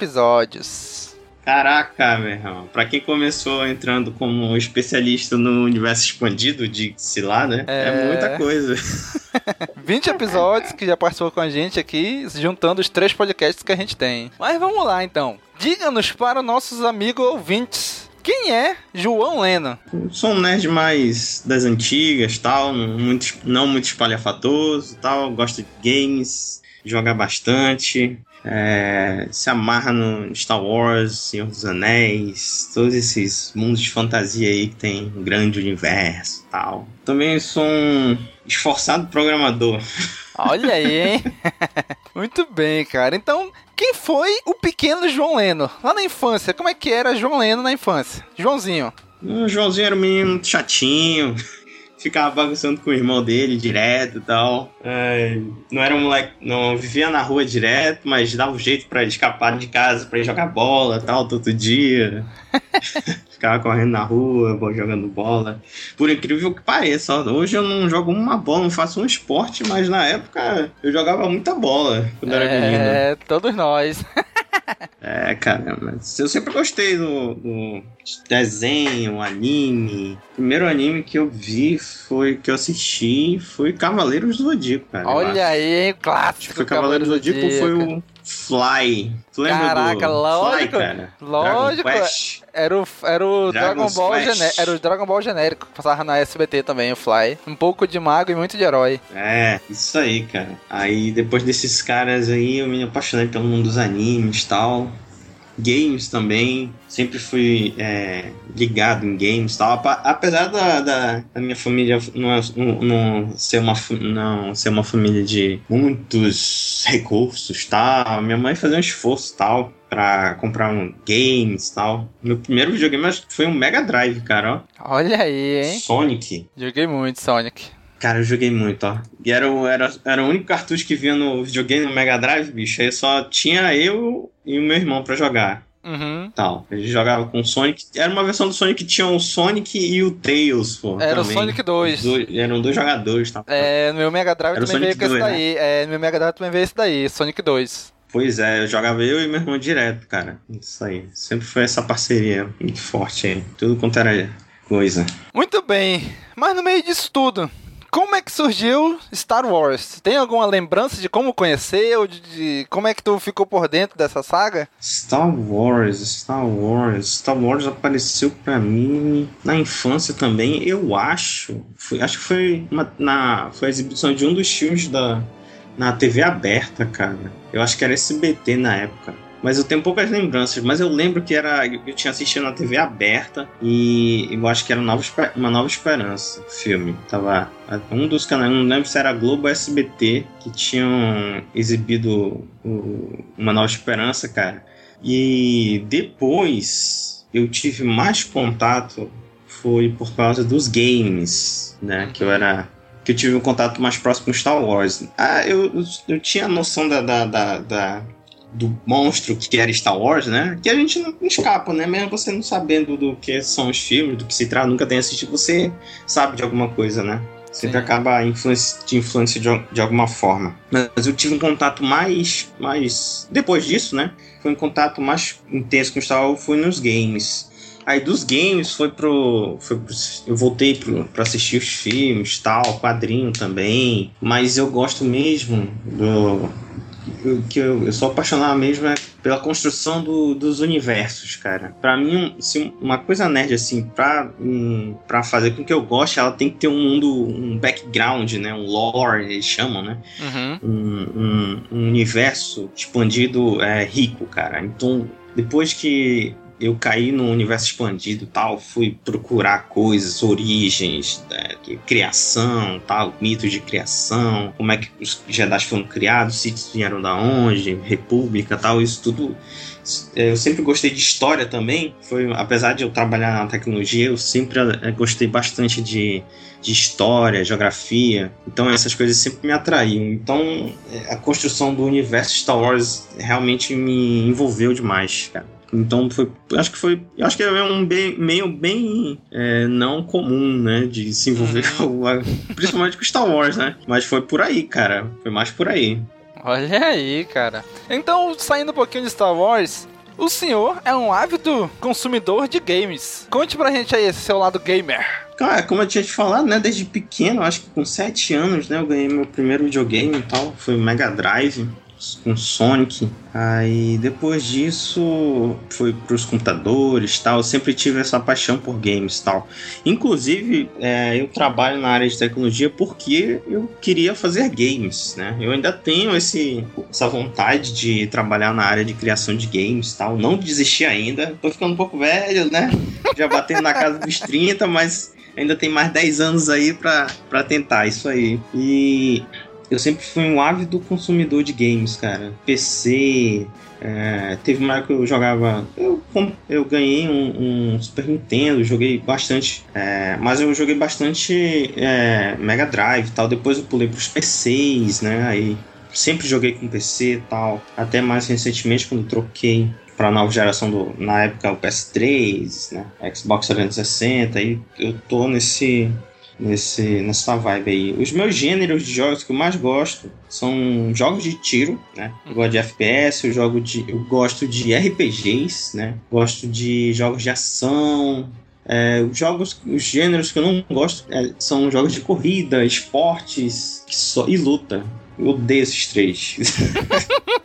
Agora, jogo de tiro eu sou muito bom, eu sou um ávido jogador de Battlefield, sempre gostei da série Battlefield, COD também, de vez em quando tal, mas sou mais o cara mais do, da estratégia tal. Gosto de jogar com bastante gente, multiplayer. Battlefront, cara, Battlefront também foi um marco. Eu tô nessa vida aí, essa vida bandida de games. Olha aí. Já que o senhor falou que o senhor trabalha com tecnologia, conte pra gente aí, como é que é trabalhar com isso, com tecnologia envolvida em desenvolvimento de software, isso aí tudo? Na época, na, na época que eu, que eu tava que eu disse, cara, eu quero fazer games, né? Eu fiquei pensando, tá, o que que eu preciso para, o que que eu preciso aprender para fazer games, né? Aí isso lá por uns 12 anos, 13 anos. Aí tinha, ah, eu tenho que saber desenhar, não sei muito bem desenhar, mas tinha que saber alguma coisa de desenhar, desenho, de design, tinha que saber de programação, tinha que saber de som, não sei o que, é, storytelling, narração. Aí eu, porra, pensei na cabeça de moleque, porra, eu vou começar com programação. Aí depois que eu terminar de programação, eu aprendo design.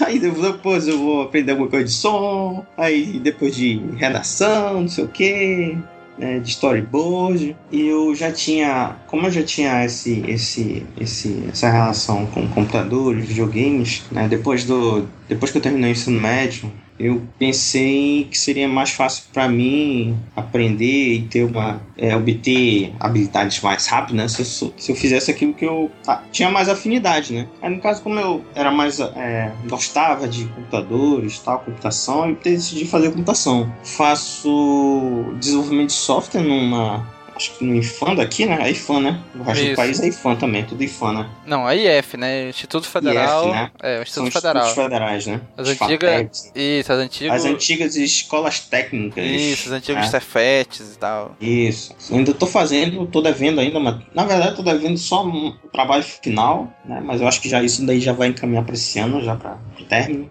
Olha aí, bicho, pelo amor de Deus, né? Vamos ter nossa parada aí, bicho. Pois é, né, Domingos? Puta merda. Ei, o Domingos chegou falando de mim, mas ele também é outro que tava enrolado também, né? Ei, meu irmão, falei nada não, você, você é meu calor, eu já, já formei. Até pois por é, então entrei, pronto. Quando eu entrei na, na faculdade, o Domingos já estava saindo, né? Né, Domingos? É, era pra estar tá saindo, né? Mas eu demorei mais tá dois saindo, anos ainda. Né? É, né? É sempre assim. Todo mundo é assim. Aí, a, a programação isso meio que saiu mais fácil para mim aprender, né? Porque programação é mais um negócio de organização e tal, né? Exige um pouco de criatividade, mas não tanto, né? Mais uma questão de organização, porque todo mundo já pensou em alguma coisa de como resolver problemas, né? Então não precisa pensar tanto assim. Mas eu tô, eu trabalho na área também, né? Depois que eu terminei, terminei não, né? Dei um bom adiantamento na faculdade, né? Que eu consegui bastante algum conhecimento básico de programação. Eu entrei, eu sou funcionário público, né? Sou funcionário público numa empresa de, de TI do estado aqui do Amazonas. Eu trabalho com programação web, é mesmo? Que coisa, né? então, esses sisteminhas aí que o governo do estado aqui do, do Amazonas usa, então já, já peguei para fazer alguma parte deles, né? Aí nesses últimos anos eu tava na equipe de web design, cara. Eu fazia eu faço, né, até hoje programação para WordPress, né? PHP, WordPress, né, essas esse, plataforma de, de esse, esse, gerenciador de sites, tá? Por WordPress. Olha aí, PHP, coisa linda de Deus, hein? é, cara, é verdade, bicho. Muito, muito certo teu, teu comentário aí. Não sei se o Cícero vai falar o contrário, mas enfim. Aí agora, agora eu tô indo, tô me dirigindo mais pro mobile, né? Tô, eu terminei um aplicativo agora de fazer o jabá aqui, podcast mais recentemente, tô dando manutenção nele, né? Então, como o mercado de games mudou, né? Mudou um pouco a direção, né? Tá, uma parte dele tá indo pro mobile também, né? Uhum. Então eu já tô inserido nesse, nesse contexto. E aí eu, nesses tempos, nesses últimos anos, eu pensei, pô, mas eu lembro que eu tinha falado lá no início, quando eu era moleque lá. Pô, mas eu teria que aprender outra coisa de design e tal, alguma coisa visual e tal. Aí eu comecei a pesquisar, né? Estudar sobre é, design, é, princípios de design e tal. Eu acho que até por, deve ser por isso que me colocaram também na parte de web design, cara. que eu, eu gosto um pouco disso aí também, né? Da parte visual e tal, então acho que eles me colocaram também para fazer isso aí. Né? Então, é, basicamente estou trabalhando numa área que a, o trabalho é bom tal, eu gosto do meu trabalho. Não está diretamente relacionado com aquilo que eu planejei lá no início, mas não, tá relacionado, né? Um pouco, né? Se eu for pra game, é, quando eu for tentar pra game, vai ser, vai ser um pouco mais fácil. Imagino eu. Ver como vai ser na realidade. Se precisarem de um programador de press aí, estamos aí, hein, Domingos? Olha aí, é nóis, hein? É, prometi pro Domingos fazer o, a informação do site, né? Ainda não saiu, mas eu acho que vai sair daqui a... Este ano vai sair, bicho. Muito bem, cara. E aí, o Leno, desenvolvedor PHP, Android, o cara é quase um bombril aí da programação. É isso aí, né, bicho? Faz tudo, né? É, aí. Eu sou mais PHP mesmo. Adoro PHP, amo PHP. Eita. Mas, Leno, agora vamos entrar num tema, Leno. Assim, é muito controverso para algumas pessoas e para outras não, né? Família, Leno. O que é família para você? Família é uma das coisas mais importantes que tem, cara. Eu. Uma, é, uma das coisas, uma das novidades, né? Do, que eu sumi, né? Mas uma das novidades aí que, tá, que aconteceu comigo foi que eu casei com a Nália, né? Uhum. A Nália é minha esposa agora e nós temos um filho agora. Um menino, um meninão. Olha aí, temos que atualizar a, a vinheta de introdução do Pod escape, hein? Pois é, né, bicho? Na época que a gente gra... É, na época que a gente gravou ainda era só noiva, né? Agora já era é mulher, noiva, já tem tal. filho. Aí eu tenho que atualizar agora. Porra, cara, eu tenho um, um mulher e filho pra criar, não posso morrer. Pois é, cara, e nesses, nesses últimos. Quanto tempo, cara, que eu não participo já do. Ah, deve ter acho que uns foi mais ou menos na época que tu casou e o filho nasceu. Deve ter uns dois anos aí. Um ano, dois e, anos, um ano e meio caraca, por aí. Muito tempo, hein? É. Muito tempo. Pois é, esses últimos dois anos aí eu não fiz a faculdade, mas eu já casei, já tô morando numa casinha aqui com a minha esposa. Aí depois veio o Heitor, meu filho, bonitão. Cópia do pai, cara, um clone. Porra, então deve ser feio pra caramba, então. É não, bicho. É não. Eu, até era, eu era um menino bonitinho, porra. Depois não sei o que aconteceu. Não sei o que aconteceu. É. É um menino muito lindo, cara. Muito amado também pelos avós, pelo, pai dele, pela mãe dele. Todo mundo ama esse menino. É o primeiro neto do. É o primeiro neto das duas famílias. Olha aí, hein? Aí já, já viu, né? Aham. Uhum. não temos mais um é, planejado ainda. Deixa a situação melhorar um pouquinho que Espero que venha mais um irmão pra ele. Uma irmã. Olha aí, muito bem, cara. E agora, Leno? a pergunta final, cara. O que te move a seguir sempre em frente? Porra, cara, o que, que, que me motiva, cara? Os sonhos, bicho. Os sonhos. Eu acho que durante a vida a gente, a gente começa tendo alguns sonhos, né? Com, eu te falei no começo, a gente tinha um sonho de trabalhar na área de games e tal. Mas eu acho que conforme tu vai crescendo, acho que outros sonhos vão se agregando, né? Uhum. Agora eu tenho um sonho de, de dar uma vida boa pra minha mulher, pra Nália, principalmente pro, pro Heitor, meu filho e tal. E eu acho que essa, eu acho que acho que são os sonhos, cara, que movem a gente. Os sonhos são a faísca das tuas ações, cara. Aí eu acho que você tem que ter foco, né? Você tem que ter determinação, não desistir. Eu acho que eu sempre falo isso é, para as pessoas que, que falam comigo, estão é, dizendo que estão com problema, tá? Eu sempre falo, eu sempre falei para Nália também, não desistir nunca, sempre continuar tentando, cara, que um dia você vai conseguir. Esse sempre, esse, esse sempre é essa sempre a minha ideia que eu sempre é, penso para mim, cara. Nunca desistir, bicho. Se você tem um objetivo, lute até o fim que você vai conseguir, né? Muito bem, cara. Olha aí. Viu? Gostou? Porra, cara. Porra. Beleza, até enxugando a lágrima aqui agora. Ó, também, peraí.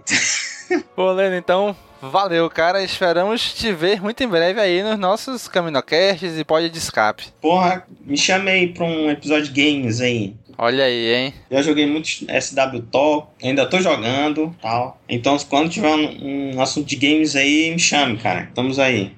Beleza. Agora que, te, agora que, eu terminei o aplicativo, né? Que eu tava focado só pra terminar esse negócio aí, agora tá mais tranquilo tal. Vou poder voltar a gravar com, com a galera. Olha aí, muito bem.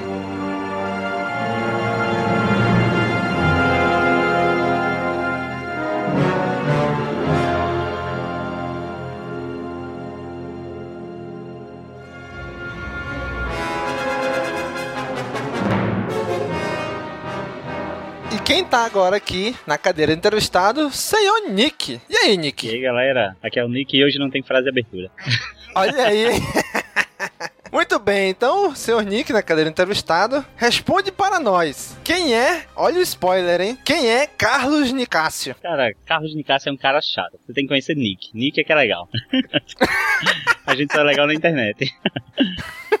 Mas é, eu faço é, faculdade de publicidade e propaganda, né? Tenho 25 anos. Eu moro aqui no Rio Grande do Norte, né? Tenho 25, faz 25 anos que eu moro aqui nesse, como, como chamam aqui no, no cu do elefante. aqui em Natal. É, você pode pensar que é uma cidade que não tem muito o que fazer, mas assim, supra as necessidades, né? Ah, eu gosto de Natal, já fui aí umas duas vezes, acho muito legal, eu gosto bastante da Cara, cidade. Indique aí pros, pros ouvintes. Olha aí, Indique hein? pra você vir aqui. Não é só praia, mas pra, pra o, o, visitante é interessante vir pra Natal, conhecer nossas praias, são bonitas. Quem mora aqui não vai na praia não, mas pros visitantes é legal. É, sempre assim, em todo lugar, né? Aqui ninguém vai no Rio. Quem vem de fora, porque todo mundo quer conhecer o Rio Amazonas, Rio Negro, Contas Mas quem mora nunca vai. Gente aqui nem... É, igual, tem um ponto, um ponto turístico aqui em Natal que é o, o, o maior cajueiro do mundo, né? Que tem em Natal. Eu nunca fui nesse cajueiro, velho, imagina. Eu fui, meu filho tem, tirou uma foto lá e meu filho toda vez pede pra ir de novo nesse cajueiro imagina, aí. tu mora no Amazonas e tu foi nessa porra e eu não fui. Aham. pra tu ter uma ideia, cara. Pois é, cara, aí eu faço aqui publicidade e propaganda tentando ter alguma, alguma carreira aqui, aqui no estado, mas não, não é muito promissor aqui nesse ramo. Mas eu tô aí na internet tentando fazer meu nome. Olha aí, hein? Começando seu plano de domínio global. Tô fazendo aquele movimentinho das mãos de sem o Burns agora. E na infância, quem era o pequeno Nick? Cara, o que que fazia, o que que assistia? Primeiro que o, o, o, o pequeno Nick era chamado de Carranhos. é, aí ele não tem muita coisa a ver com, com, com o, o, Nick de hoje não, né? Porque assim, eu gostava muito de jogar futebol, hoje em dia eu nem ligo pra futebol. Às vezes bate uma vontade de jogar, mas eh, a minha condição física já não permite. mas eu vivia na rua, cara, arrancando o chaboque do dedo, como a gente falou aí no, no, no, no pod de escape de regionalismo aí, né? vivia Uhum. arrancando dos dedos aí na rua, jogando futebol. E é, era, era esses, esses meninos de rua mesmo, que ficava é, jogando bola, jogando biloca, jogando essa coisa, e, e que não comia verdura, tá? Não comia tomate, não comia feijão, pronto, hoje eu sou totalmente o contrário. fui crescendo, mas aí eu fui crescendo com essa cultura de que é, muitos jovens, né, vão crescendo e tal, comecei a me interessar por alguns animes, aos poucos eu fui conhecendo, sei lá, é, fui gostando mais desse, desses universos é, ficcionais, né, mais fantásticos e tudo mais, fui, fui conhecendo aqui o, o quadrinho aqui, o RPG ali, é, os, sei lá, literatura de fantasia, de ficção científica, essas coisas, fui me interessando aos poucos e comecei a gostar mais desse mundo, conheci, assim, todo mundo conhece Star Wars, né, mas comecei a conhecer melhor Star Wars depois de um tempo, conhecer o universo expandido em si, e aos poucos eu fui, Então fui, fui me, me inteirando, assim, da, da, da, da multimídia, né, que existe. Uhum. Então, já falando no- nesse assunto, como é que tu conheceu Star Wars? Tu lembra como foi o primeiro contato? Como é que tu conheceu a saga? Cara, assim, o primeiro contato de memória a gente nunca, nunca tem, né? Porque Star Wars ele tá tão na, na cultura pop, né? Que a gente já teve contato com Star Wars numa época que a gente nem se lembra. Não me lembro do meu primeiro contato com Star Wars. Eu lembro que era o tipo de filme que passava na TV que eu assistia, mas pra mim era como qualquer outro filme fantástico, sabe? Ele era. É tanto que eu confundia Star Wars até com. com eu falei isso no, no, no podcast, no podcast do, de, de Sessão da Tarde. Eu confundi Star Wars com, com História Sem Fim até. pra você ter ideia. Olha aí, hein? Aquelas cenas do, do, do pântano lá, do, de Dagobah, com Yoda. Cara, todas aquelas cenas ali, pra mim, na minha cabeça, quando eu era pequeno, eu- era a mesma coisa que, que História Sem Fim ali. Eu não sabia, por exemplo, que Star Wars era dividido em capítulos. Pra mim, Star Wars era Guerra nas Estrelas e pronto, e que todas as cenas de todos os filmes aconteciam em um filme só. Então, tanto Yoda Uhum. quanto o, o, sei lá, o Sarlacc lá, aquela parte toda em Tatooine lá do, do, do Retorno de Jedi, quanto a explosão, a primeira explosão da Estrela da Morte, pra mim tava tudo num filme só. Pra mim era na Guerra das Estrelas que isso acontecia, sabe? Então, o meu primeiro Uhum. contato foi bem na infância mesmo, foi essa coisa de, de gostar desse tipo de filme. Eu, eu era maluco, eu ainda sou maluco por filme que, que utilize animatrônicos. Que- Essas criaturas meio de fantoche, meio, meio robô e tal, esses monstros falantes. Eu sou maluco por esse tipo de filme. Então, Star Wars, né, tinha lá o Yoda, tinha o, o Rancor, tinha todos esses monstros e eu adorava. Então Nick, de repente, Nick caiu aqui no CaminoCast. o senhor sabe quantos episódios o senhor já participou? Entre CaminoCasts e Pods de Escape? Ih, cara, quantos eu não sei não. Eu sei que dá pra fazer. Até o presente momento? Não, não, não sei exato. Eu sei que dá pra fazer as contas aí. Eu acho que eu, eu, acho que eu comecei no, no Caminho Cast o quê? No, no 60. Bora ver. acho, né? Muito Olha bem, aí. o primeiro CaminoCast 60. Foi um. Sua primeira participação. Cara, eu tava muito é, intimidado ali com a participação. Pô, tá aqui o Domingos, puxa vida. tava com o Miotti também, tava no programa. E o Miotti ele tinha participado do- do- de todos os programas que, tinham, que eram relacionados aos filmes, né? E eu, Uhum. eu tava ouvindo o Caminocast, pô, o Miotti tá aqui, caralho. eu, tava, eu tava muito fora, velho, no primeiro programa. Mas até o momento, o senhor já participou de 14 episódios lançados, fora os que já estão gravados, né? Mas lançados 14 episódios. Olha aí, a galera me conhece já, então. 14 episódios é o Olha suficiente aí, pra você hein? conhecer uma pessoa. Pois é, mas, mas como é que tu conheceu o Cast Wars, o CaminoCast? Como é que tu ficou sabendo desse, dessa galera maluca Cara, aqui? CaminoCast, isso foi quando, no, na- quando voltou o meu interesse mesmo pelo Star Wars, porque, assim, lá quando terminou o episódio 3, né, acho que foi 2005, por aí, beleza, assi- assisti ao filme sim. e tal, mas eu não tinha ainda contato com o universo expandido de Star Wars, então pra mim, Star Wars acabou ali, né, pra mim, ah, fechou a, trilogia, a primeira trilogia, tinha, quer dizer, fechou a segunda trilogia, né, e Uhum. beleza, tem seis filmes, pra, pra mim, Star, Star Wars terminou ali, vez em quando é que eu, vez em quando eu revia os filmes, mas é, eu não tinha contato, sei lá, com o universo expandido ainda, com os quadrinhos, com a. Eu acho que o que me trouxe de volta pra Star Wars foi a série The Clone Wars. Quando eu comecei a perceber que tava passando ali The Clone Wars, no começo eu achei meio infantilzinho, mas como eu adorava aquele universo e tal, foi muito bom ter retornado a ela quando começou lá pro, eu não sei se foi 2011 ou 2012 e tal, que começou a, eu não, eu não sei em que ano exatamente aconteceu a quarta temporada, mas foi quando anunciou que ia ter a volta do, do Darth Maul, desculpa aí, spoiler quem não assistiu The Clone Wars, mas pô, se você não assistiu The Clone Wars ainda, o que é que você tá fazendo ouvindo o Camino Cast, é. né? Enfim. Mas, pronto, quando teve ali o anúncio da volta do Darth Maul, eu disse, pô, então esse negócio aí é, é interessante, essa série. Comecei a ver ali os trailers e tal, eu disse, não, vou acompanhar isso aí. Voltei a acompanhar Star Wars através da série do, do The Clone Wars, e aí eu fui procurar o quê? Podcasts, porque eu já tava na época, eu já tava na cultura de, de baixar podcast pra poder, sobre um- uma coisa que eu acompanho, pra ter mais informação sobre isso. E aí eu encontrei alguns podcasts na internet e encontrei o CaminoCast, comecei a ouvir aí, comecei a ver que tinha mais material, comecei a ver que tinha, sei lá, quadrinho, livro, caralho quatro sobre Star Star Wars que, que o programa já tinha comentado, fui baixar, fui procurar e pronto, fiz maratona. Porra, desculpa, cara. O quê? desculpa aí, cara, vou estar tá prejudicando todo. Pô, desculpa aí, pô.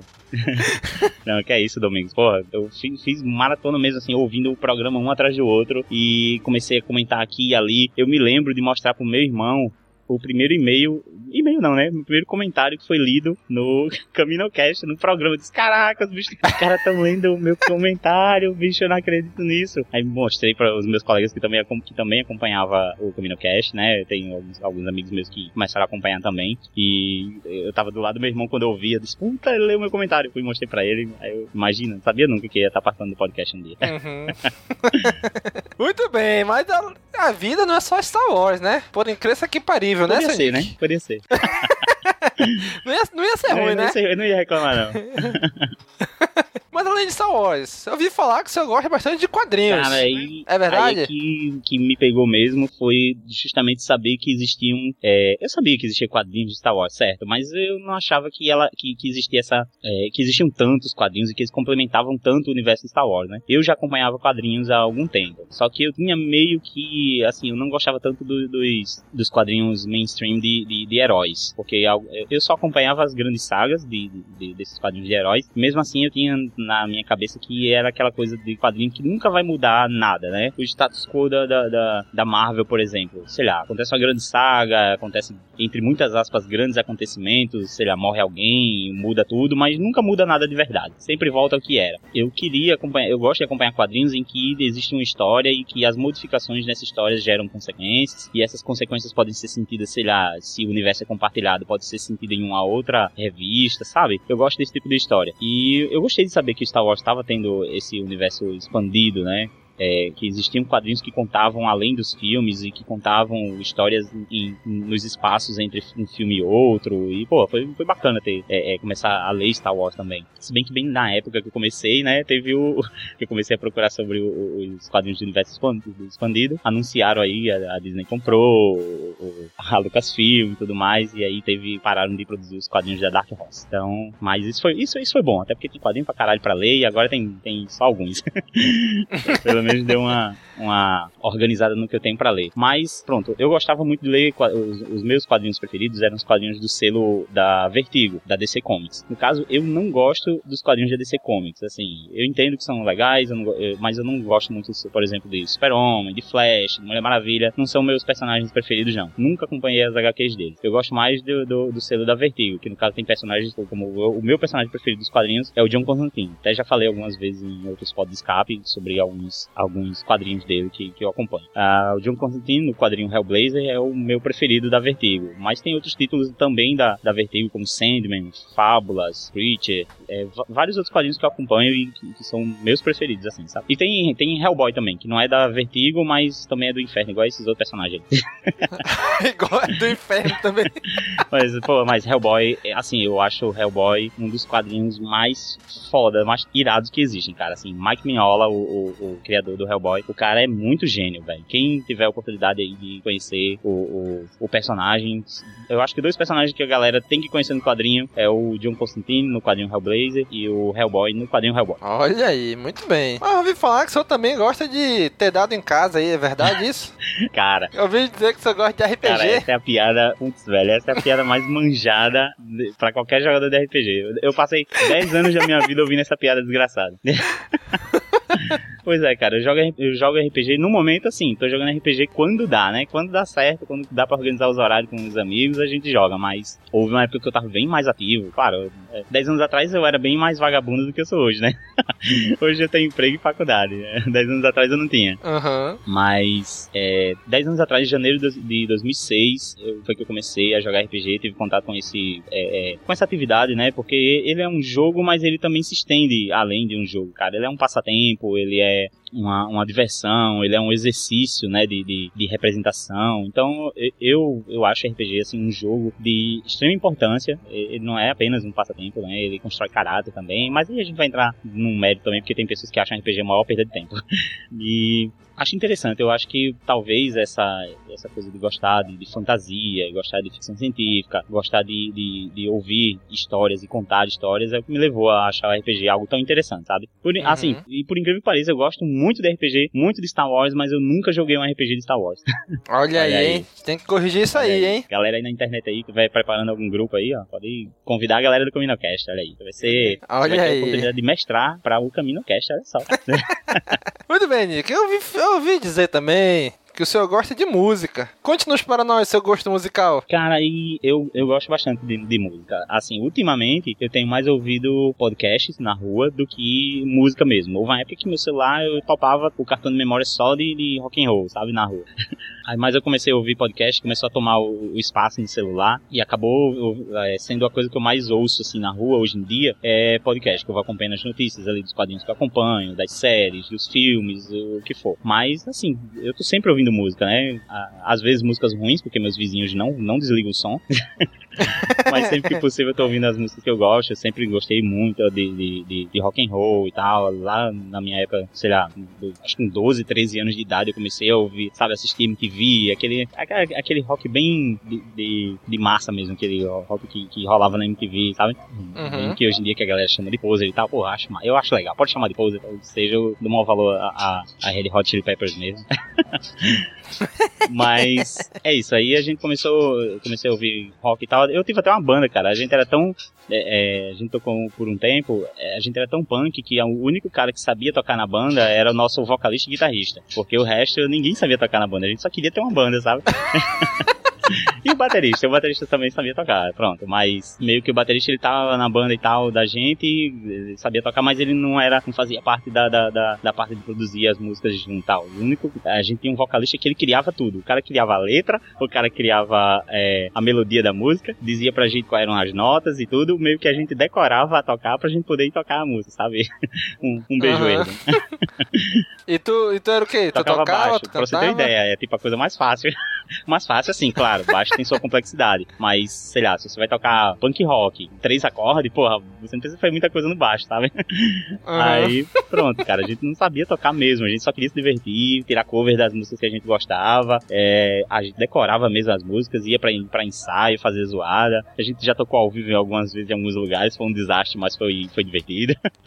mas eu sempre fui assim, é, sempre gostei bastante do rock and roll. Eu acho que quando comecei a ouvir, quando comecei a jogar RPG também, comecei a ouvir algumas, algumas mais para o lado do metal, do metal épico, assim, do power metal, que, que, que tinham músicas, assim, letras que falavam mais de, de, de fantasia mesmo, que falavam mais da literatura, por exemplo, sei lá, o Blind Guardian, banda Blind Guardian, porra, os caras falam de Senhor dos Anéis a todo momento, sabe, na, na, nas letras das músicas. É interessante para quem, pra quem gosta de, desse tipo de literatura e que gosta de rock, unir as duas coisas. Mas e banda? Tem alguma banda favorita? Alguma banda que goste mais, que acompanha? Bom, é, eu tenho algumas bandas favoritas, eu vou indicar aqui pra galera que ouve o Caminho Cast, vai, confia no meu gosto e dá certo.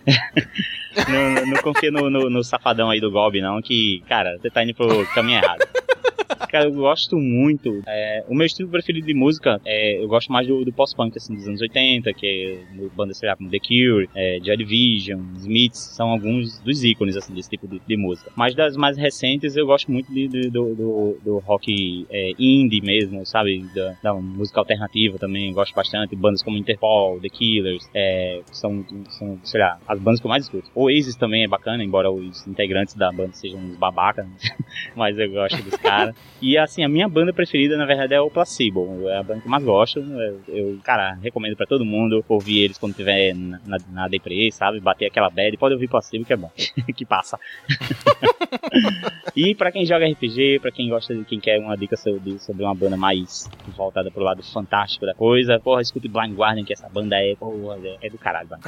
então agora já na reta final, Nick, última pergunta. Pra gente fechar, o que te move? O que move Carlos e Cássio a continuar sempre em frente? Cara, eu acho que. Eu acho que depois de toda essa conversa, deu pra perceber que eu sou um cara muito é, sonhador, né? Eu gosto muito de, de, de, de, fantasiar, de imaginar, de pensar e tal. Eu acho que a, as coisas que eu tenho para mim, assim, é, coisas que, que a gente classifica como sonho, né? Eu acho que é, é, o que move a gente. Eu acho que você idealizar, você pensar numa coisa, é, pô, como, como vai ser isso, é, o que, que eu queria estar tá fazendo e tal. Pronto, um, sei lá, um exemplo. Eu comecei a ouvir tal, Camino Cast. Fiquei pensando para mim, poxa, cara, que, que legal que seria eu estivesse participando aí com essa galera. Eu acho que seria bacana e tal. Vou, vou começar a entrar em contato com eles. Comecei a entrar em contato e tal. E obtive a resposta. Hoje eu tô participando do programa. Eu acho que. E, e, e quando eu paro pra pensar nisso, eu fico, caramba, um tempo atrás eu tava só é, imaginando isso, sabe? Eu tava. É, é, uhum. Isso era apenas uma hipótese na minha cabeça. De repente, pá, tô aqui. eu acho que é legal, cara. Você, quando você idealiza alguma coisa, quando você pensa naquilo e, e você diz, porra, seria legal que isso acontecesse. Cara, martela que tu consegue, sabe? Olha aí, muito bem. Autoajuda com Nick Nicassi. cara, acredita na força. Isso.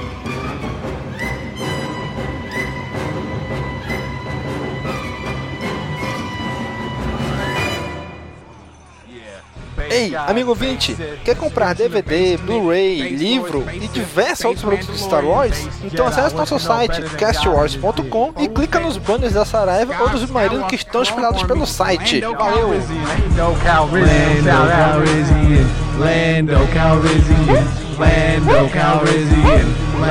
Muito bem, quem tá agora na cadeira do entrevistado é o senhor Daniel. Senhor Daniel Fernandes. Quantos episódios do CaminoCast, somando CaminoCast, Pod Escape e Últimas do Front o senhor participou, só sabe? Ah, não, mas ah, vamos ver. Eu estreiei, o primeiro, primeiro episódio que eu participei foi o 18, ah, de Family Guy. Então, ah, deve ser uma, chutando aí aproximadamente uns 50 mais ou menos. 57 episódios, olha aí, hein? Ah, tô com uma média boa aí. Olha aí. Mas então, Daniel, fale aqui para a gente, para os nossos ouvintes. Quem é Daniel Fernandes? Daniel Fernandes, na verdade, é Daniel Crisóstomo Fernandes Júnior. Olha aí, hein? Meu Deus. 32, 32 anos, 1,74m. É, Parece que tá, no, tá naqueles sites de, de paquera, né? Casado, três anos. Pô, o público feminino do. o público feminino do, do Camino Cash ficou triste agora. Desculpa te decepcionar, Gob. Não, não falei por mim, falei pelo público feminino do Cash, né? Porque com essa fica voz. Pela, fica pra próxima. As mulheres já imaginam que é um homem realmente, né? De imposição, né? Meu Deus.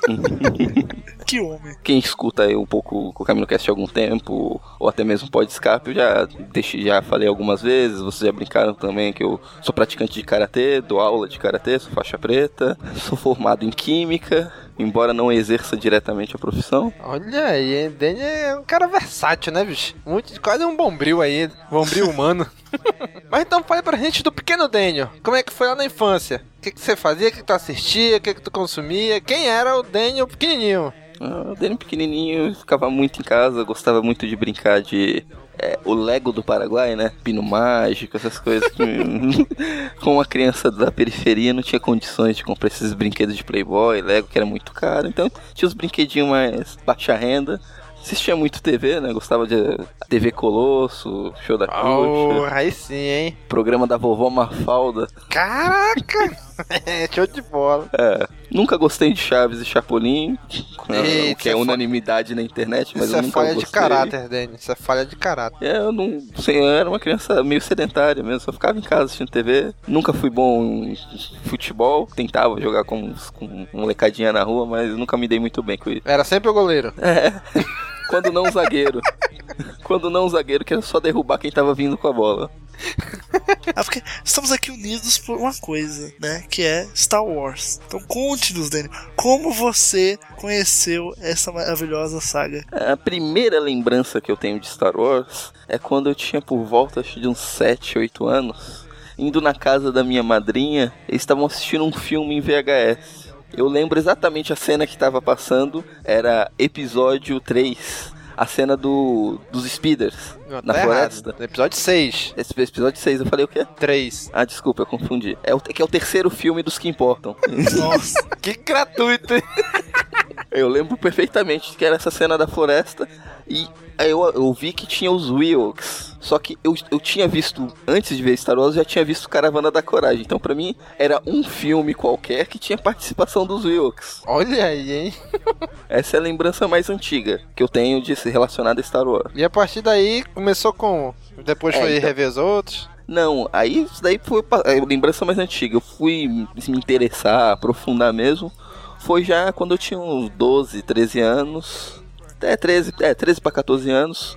Quando eu tive a oportunidade de jogar aquele excelentíssimo jogo do Star Wars pro PlayStation 1. Um jogo de luta, aquele jogo maravilhoso em 3D, com gráficos maravilhosos. Ai, achei- caramba. Tipo, que era É. estilo Street Fighter e tal. É, só que era em 3D. Ai, meu Deus, que tinha, é que muito tinha ruim, Marajade, tinha vários É personagens. é um dos piores jogos de Star Wars de toda a história. É, então, mas graças a esse jogo que eu me aprofundei no, no universo expandido.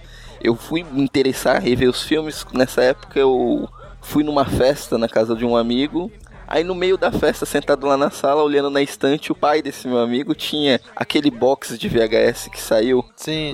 A primeira versão do box remasterizado. Sim. Então, ele tinha essa versão. E no meio da festa eu deixei a festa de lado e fiquei assistindo os filmes.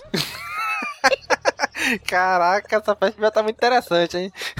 Aí eu assisti, assisti os filmes, assisti os filmes, consegui assistir o, o- só o primeiro filme, né? o- A Nova Esperança. Aí com esse jogo já vi que. Eu reassisti todos os filmes, com o jogo eu vi que tinha um universo expandido, porque tinha personagens no jogo que não tem nos filmes. Aí eu que eu conheci mais o universo de Star Wars. Olha aí, muito bem. Graças a esse jogo merda. Quem disse que o jogo não serviu pra nada? Pelo menos pra isso a gente serviu, né? Agora, Daniel, saindo um pouquinho de Star Wars, conte-nos um pouquinho, Daniel, sobre o seu lado religioso, Daniel. Conte para nós a sua história. É, nesse mesmo período que eu. Nessa festa de um amiguinho meu, eu era coroinha. Ai, que, coisa linda. Olha aí, hein? Era coroinha, no, aqui no bairro, na paróquia aqui da igreja. Fui durante muitos anos membro da comunidade. Fiz parte da pastoral da juventude, aqui do, da região. O grupo de jovens que hoje ainda tem aqui na paróquia do bairro foi fundado por mim e por um amigo meu. Olha Eu- aí, rapaz. É, eu fui coordenador da região aqui do, da Pastoral da Juventude, fui coordenador diocesano da Pastoral da Juventude. Caraca, diocesano, bicho. Olha o Daniel, moleque. Tá doido, hein? Graças a, né, nesse mesmo período eu acabei entrando pro Conselho Municipal da Juventude. Olha aí, bicho. Tá doido. Esse Daniel só orgulha a gente, bicho. Né? Que É. homem. Mas é, eu- hoje em dia eu sou ateu.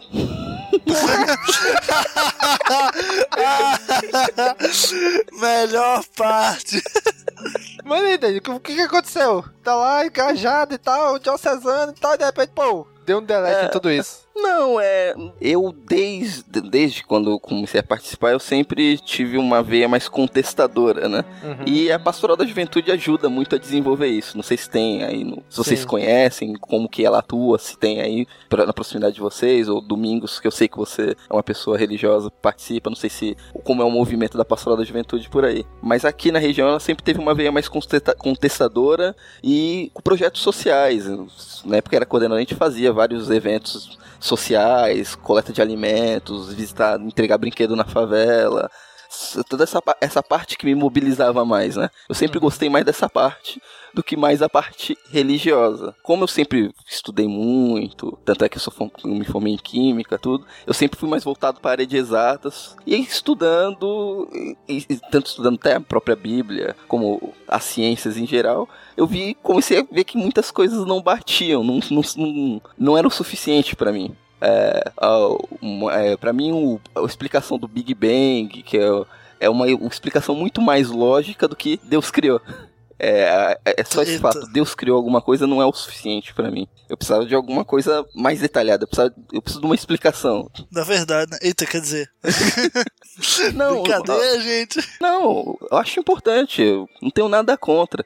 Se a pessoa tá feliz acreditando nisso e faz bem pra ela, ótimo, parabéns pra ela. Não sou, não vou ser aquele ateu chato, ah não, você tá errado. Não, não pô, parabéns, continua, vai lá. Minha esposa, pô, ela vai pra igreja, participa de infância missionária, tudo. Se ela precisar, de- eu vou com ela, tudo. não tem problema nenhum com isso. Muito bem, olha aí. O Danny aí é, né, não é o xiita, né? Não é o cara que é o fanático, né? Pela, pela, pela parada aí do ateísmo, né? Não, pô, se, faz, se tá fazendo bem pra pessoa, vai, fi- vai firme lá. Eu só não gosto quando as pessoas são feitas de idiotas, como tem muitos líderes religiosos, faz aí, tira extorquindo dos fiéis. É isso daí que eu não, eu não. Isso daí me dá raiva mesmo, isso daí eu sou contra. Mas se tá fazendo bem pra pessoa e não tá prejudicando ela, vai ser feliz. Muito bem, olha aí, rapaz. Conselhos de Dênio para a vida. Dênio, e o que é que tu fazendo no Conselho Municipal da Juventude, Dênio?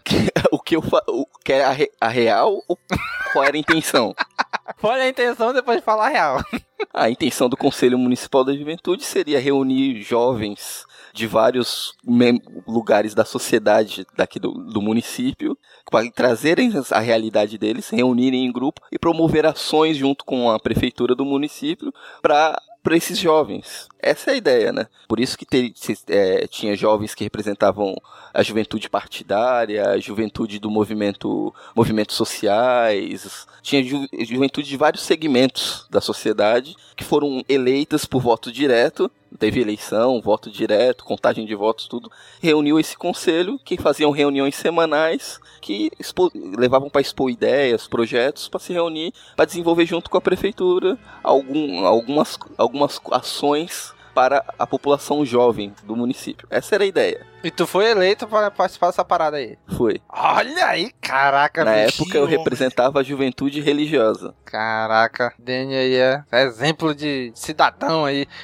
e na- e agora, agora é a real, Dani. Agora manda a real. Na real, na verdade, chegava lá, existiam é, claramente uma rixa entre o conselho. Existiam alguns membros do conselho que eram pró-situação, que era relacionados ao partido, que era que comandava o município, que estavam lá para tentar fazer tudo para agradar a atual gestão, e tinha uma oposição clara, que era um outro grupo. Aí eu, eu, eu como sempre fui uma pessoa partidária, embora eu tenha é, por causa da minha formação religiosa, com o pastoral da juventude, sempre foi mais para a parte social ou esquerda. É, eu, eu sempre fui apartidário, sempre. E quando o que ficava claro nessas reuniões é quando um pessoal da esquerda, da oposição propunha alguma ideia, por mais maravilhosa e positiva que fosse essa ideia, o pessoal da situação não concordavam porque quem ia levar o mérito era o pessoal da oposição. E vice-versa, quando a situação propunha alguma coisa boa, que ia ser boa para a população, a- o outro grupo, a oposição não apoiava porque quem ia levar o crédito era a situação. Então Parece nunca saía nada, nada de bom do conselho, sempre ficavam tudo lá parado, porque um grupo não aceitava a ideia dos outros. Que bonito, hein? É assim que funciona a política no Brasil, né? Sim, muito bem, cara. Aí o Dani, no meio de tudo isso, o bicho vai estudar química. Por que química, Dani? Ah, não sei, eu gosto, sempre gostei de química. Eu fui estudar alguma coisa que eu gostava. Eu sempre me dei bem com parte de cálculo, parte mais exatas, né? Nunca fui muito bom na parte de humanas, português, filosofia, essas coisas. E tinha que fazer alguma faculdade. Acabei, na, na, na, na realidade mesmo, quando eu entrei na faculdade, eu prestei vestibular e entrei pro curso de petróleo e gás. Toma! Eu completei o primeiro ano no curso de petróleo e gás. Aí eu, ainda quando eu tava cursando, tinha terminado o primeiro semestre, eu já tava com a ideia de mudar pra química. Aí eu olhei, peguei na faculdade, olhei o quadro das matérias e percebi que o quadro do primeiro ano do curso de petróleo e gás e do curso de química são exatamente o mesmo. A única diferença é que o curso de petróleo e gás tinha duas matérias a mais. Então, eu- quando eu terminei o primeiro semestre, eu já sabia que queria mudar pro curso de química, mas eu terminei o primeiro ano para mim poder cursar essas duas matérias a mais, para no ano seguinte eu transferir para o curso de química e continuar com as outras matérias. Olha aí, bicho. Preferiu estudar mais, olha aí. Fiz dizer, duas- velho. é, no, no final das contas, acabei o curso com duas matérias a mais que o restante do- da turma. Tudo bem, cara. E aí, Dani, a gente sabe que você foi um rapaz religioso e tal, mas o senhor. Fiquei sabendo que o senhor anda dando porrada nas pessoas. Explica isso pra nós aí. Explica isso pra gente aí, pô. Não, eu desde jovem eu pratico karatê. Da época, aí vou voltando, na época que eu era da igreja, eu era coroinha, tudo. Um dos membros da igreja, que foi até meu padrinho de casamento, o Sensei Flávio, ele sempre to ele tocava na, na igreja na época, ele, o padre ele cedeu o salão da igreja pra ele dar aulas de karatê.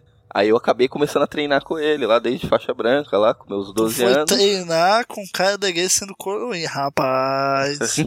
Não, eu treinei durante vários anos, até que a academia acabou fechando tudo, quando eu tava na faixa marrom. Aí como a academia fechou, acabei treinando em outras academias nesse meio período, tive que parar hum, por causa da faculdade, que não, não tinha como conciliar. E assim que eu terminei a faculdade, voltei a treinar, consegui me graduar com faixa preta. Hoje eu divido, dou aula junto com o meu sensei, que dava aula pra mim. Hoje compartilho a academia junto com ele, damos aula junto. Ele, por causa do trabalho, muitas vezes não pode ir. Eu, geralmente eu que costumo dar tocando as aulas. E é simples assim. Olha aí, rapaz. Tem então, é sensei faixa preta de karatê. Exato. Olha aí, vai, não se mete com ele não, bicho. Sendo o quê? É só pra deixar claro, se tiver algum ouvinte que entende de o karatê arte marcial, é, o meu estilo é o Shorin Ryu. Olha aí, chorei com Ryu, olha aí. ó. Por que que você chorou só com Ryu, bicho? Chora com quem também? e também, Daniel, já, já chegando assim, aos finalmente aqui da nossa conversa, eu ouvi falar que o senhor anda condenando o pessoal no fórum, Daniel. Que história é essa? é, é que isso ainda, quando eu estava cursando a faculdade, eu não sei se tem alguma relação. Segundo o pessoal do fórum me disse que parece que eles pegam o nome das pessoas no, nas faculdades. É um belo dia, eu estava, morava com os meus pais ainda, estava lá num sábado de folga. Lá tudo, combate na porta da casa dos meus pais, um oficial de justiça com uma intimação. Caraca! Parou o carro oficial na porta, desceu o oficial de justiça, procura o Dênio Crisóstomo Fernandes Júnior. Minha mãe deu um berro. Provavelmente já deve ter passado na cabeça dela, deve ser alguma intimação de pensão ou algo do gênero. Aí eu fui lá atender, não, era uma intimação que eu fui convocado para ser jurado no fórum do município. Porque todo, todo caso de atentado contra a vida, homicídio ou tentativa de, acaba indo para o júri popular. E eles acabam fazendo esse tipo de intimação para as pessoas compor o corpo de júri. Então eu fui intimado a participar e desde então, a cada dois anos, uma intimaçãozinha chega na porta de casa para mim comparecer lá, participar dos julgamentos. Pra, dar, pra dizer, tá preso, tá culpa, é culpado, é inocente. É, nesse daí tem todo um ritual, tem um sorteio, eles convocam 20 pessoas, mas só 7 pessoas, 7? Sete pessoas participam da, da sessão. Dessas sete, quando acaba, vai para uma sala secreta, vota secreto. Tem todo um esqueminha lá. Nem sempre eu participo, às vezes eu não sou sorteado.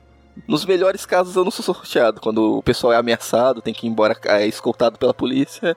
Nesses casos eu nunca fiquei. Olha aí, pensou? não, no ano passado, a última vez que eu participei, aconteceu isso. Os familiares do condenado, do réu que foi condenado, ameaçou, ficou esperando o pessoal lá fora para pegar o, os jurados. A polícia teve que escoltar eles até em casa. Caraca, que loucura, hein? E tu não pode dizer não, não, não quero ser jurado. É, eu posso pedir pro, ju, pro juiz pra me dispensar, mas eu tenho que fazer uma carta a próprio punho com o motivo. Eu não quero porque não gosto, não, não vale. Então tu é praticamente, obri... teoricamente tu não é obrigado, mas na prática tu é obrigado a ser jurado, então. Não, eu sou obrigado, porque se eu faltar e não justificar, eu tenho que pagar multa de 1 a 10 salários mínimos. Caraca, bicho! É, o que o juiz decide na hora. É, então é isso que, que apavora, né? Quando vem intimação, vem em negrito, as letras garrafais lá embaixo. O não comparecimento acarreta em multa de 1 a 10 salários mínimos. Então, obviamente, eu não vou deixar de ir, né? Com certeza. Ô, Dani, então, cara, valeu. Muito obrigado por compartilhar um pouco de você aqui com a gente. Ah, porque é isso. Obrigado. Tô aí à disposição. Que homem. Obrigado. Pena que eu sou casado.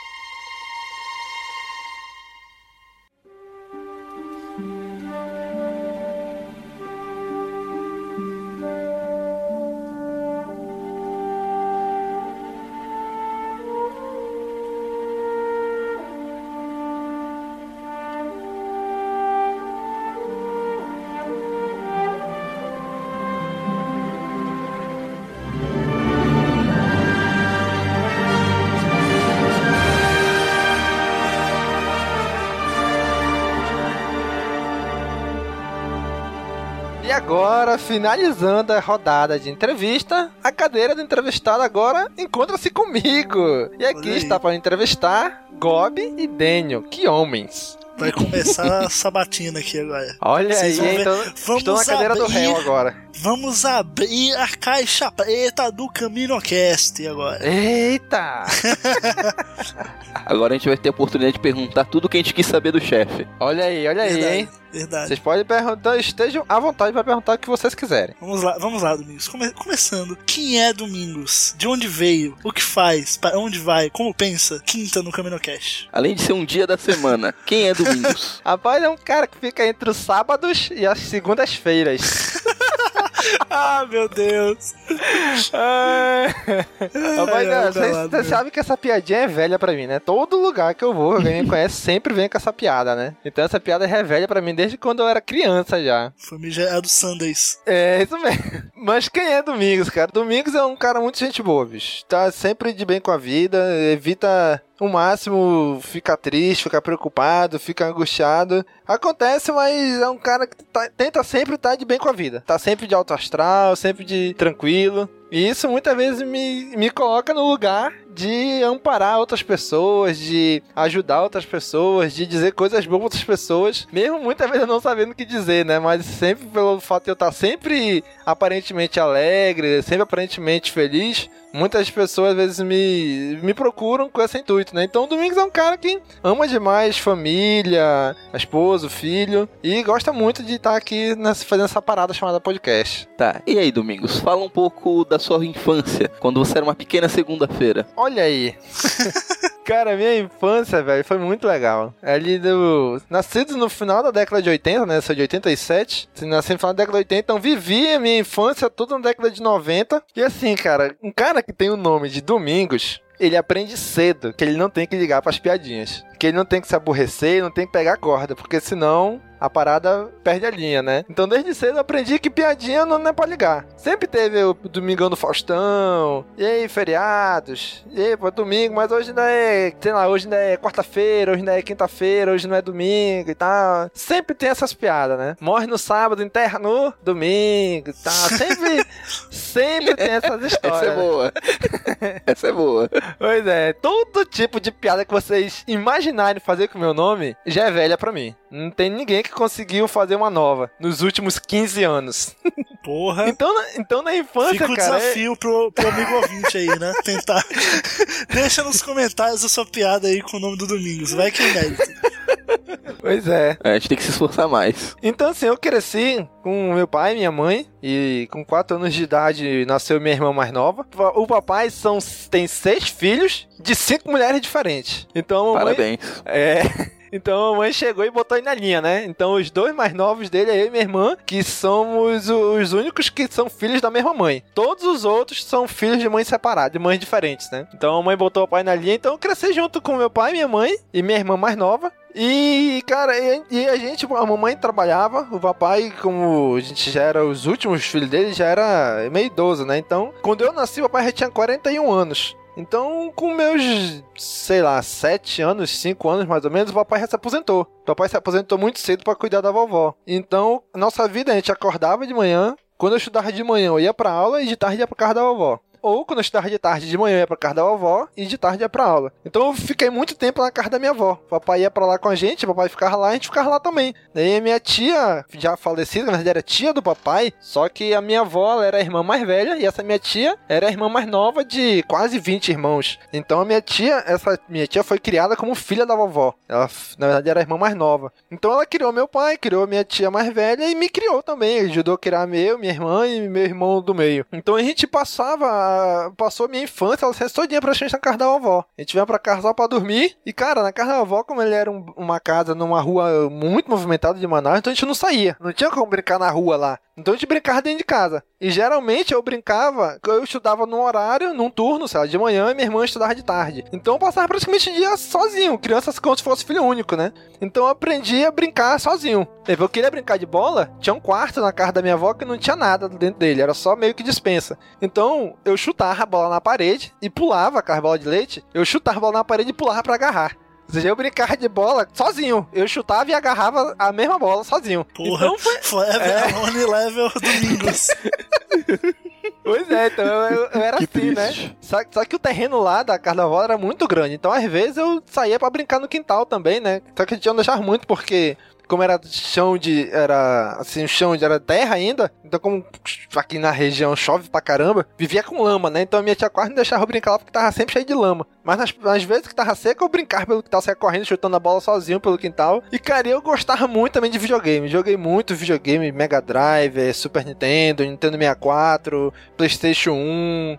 Eu joguei muito esses, esses videogames. Eu tinha um Mega Drive, eu tive um Atari. O último Atari eu tive. Foi quando eu comecei a jogar videogame. Eu assistia muito desenho. Comecei com desenho, né? Tokusatsu, no final da década de 80, início da década de 90. Aí veio os desenhos animados, aí veio os animes. Veio, eu lia muito quadrinho da Marvel. Minha mãe, na época, fez até assinatura pra mim. Depois eu fui pra partir pro mangá, pros animes. E foi isso a minha infância, cara. Então, final de semana, a gente vinha, a gente ficava em casa. E quando a gente brincava com os colegas de perto da minha casa mesmo. E nas férias, que era que a gente brincava muito mesmo. Cara, eu ia pra rua todo dia. Daqui a gente ficava em casa. Aí ia pra rua brincar. E na minha rua era eu e meu vizinho de homem. E o resto era tudo menina. Então, se a gente fosse brincar, por exemplo, de bola, era dois, sempre era duas opções de time. Ou era eu e ele contra todas as meninas, ou era eu pra um time, ele pro outro, e a gente dividia as meninas entre os dois times. E cara, era, era muito legal, sabe? Porque a gente brincava muito na rua, eu, e- e, né, já tinha um pouco de ser mau elemento, né? Ser meio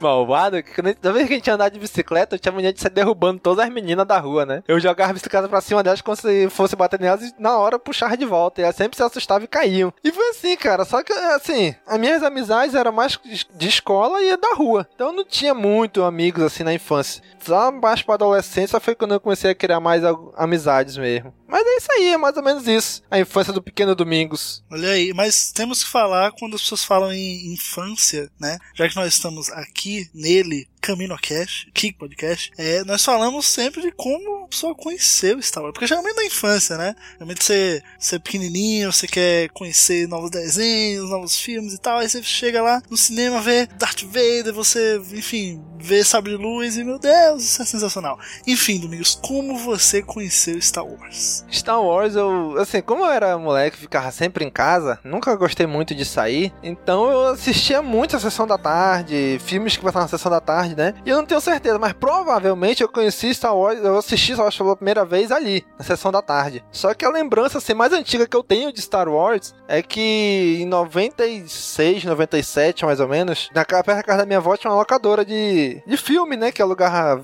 fita de Super Nintendo também, de, depois de Nintendo 64. E eu lá, andando lá, no, a gente geralmente tinha sexta-feira lá, ou sábado de manhã, que era pra pegar o filme pra devolver só na segunda, né? Que aí podia ficar o final de semana todo. Eu andando lá nas prateleiras eu vi o box de, da, de Star Wars da trilogia clássica, né? Em VHS. Aí eu falei, rapaz, eu vou levar esse filme aqui, que eu já acho que eu já assisti, eu vou levar pra mim assistir. Eu já conhecia Star Wars, né? Mas nunca sabia como é que era a história em si.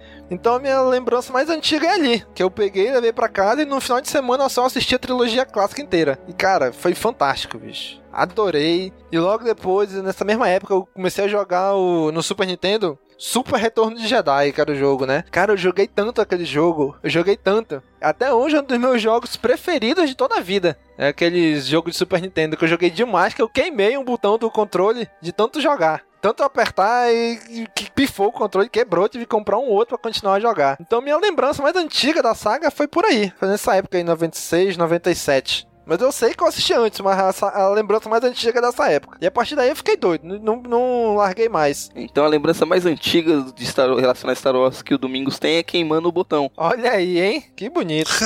Já quem já explicou sobre você, quem já explicou quem é Domingos, como foi sua infância, como você conheceu a saga Star Wars, então diz pra gente, fora Star Wars, qual é a relação com, com as outras coisas na cultura pop que você gosta, ou que você conheceu e teve contato? Cara, eu gosto, assim, é engraçado, né? Porque na época que eu comecei a ver essas coisas, gostar dessas coisas, não tinha o nome cultura pop, nerd, nem nada disso, né? Inclusive, nerd era um. Muito, era até pejorativo na época e tal, né? Até pouco tempo, né? Talvez aí uns 5 a 7 anos atrás, talvez ainda fosse meio pejorativo, né? O termo nerd. Mas, assim, a maioria do- dos filmes das, da hoje, cultura pop, né? Eu assisti na época de Sessão da Tarde, Tela Quente, essas coisas. Então eu assisti Robocop. Eu assisti Robocop da Sessão da Tarde, cara. Isso é muito errado, cara. Eu assisti Rambo. Eu assisti Caça-Fantasma. Cara, eu assisti isso tudo na, na, na Sessão da Tarde. E eu gostava demais, cara, dessas coisas. Tem coisas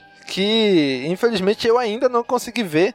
Porque é muita coisa, né? Então, por exemplo, Rambo. Eu sei que eu assisti Rambo quando era moleque, mas faz tanto tempo que eu não lembro mais da história. Rock, Rock 1, por exemplo. Eu, eu não lembro mais da, da história desses filmes porque faz muitos anos que eu vi, eu era muito criança. Então hoje eu tenho que rever pra poder eu, eu lembrar, né, da como é que era. Mas, assim, eu gostava muito de, de, de assistir esses filmes. Eu gostava muito de desenho, cara. Muito, muito, muito, muito. Eu era viciado em desenho. Então, eu assisti aí os desenhos mais antigos que eu lembro: He-Man, She-Ra, os Thundercats, os Tokusatsu Jaspion, Jiraiya, os Changeman, Flashman, Cybercop, Black Kamen Rider. Cara, eu, eu, eu, eu amava isso tudinho.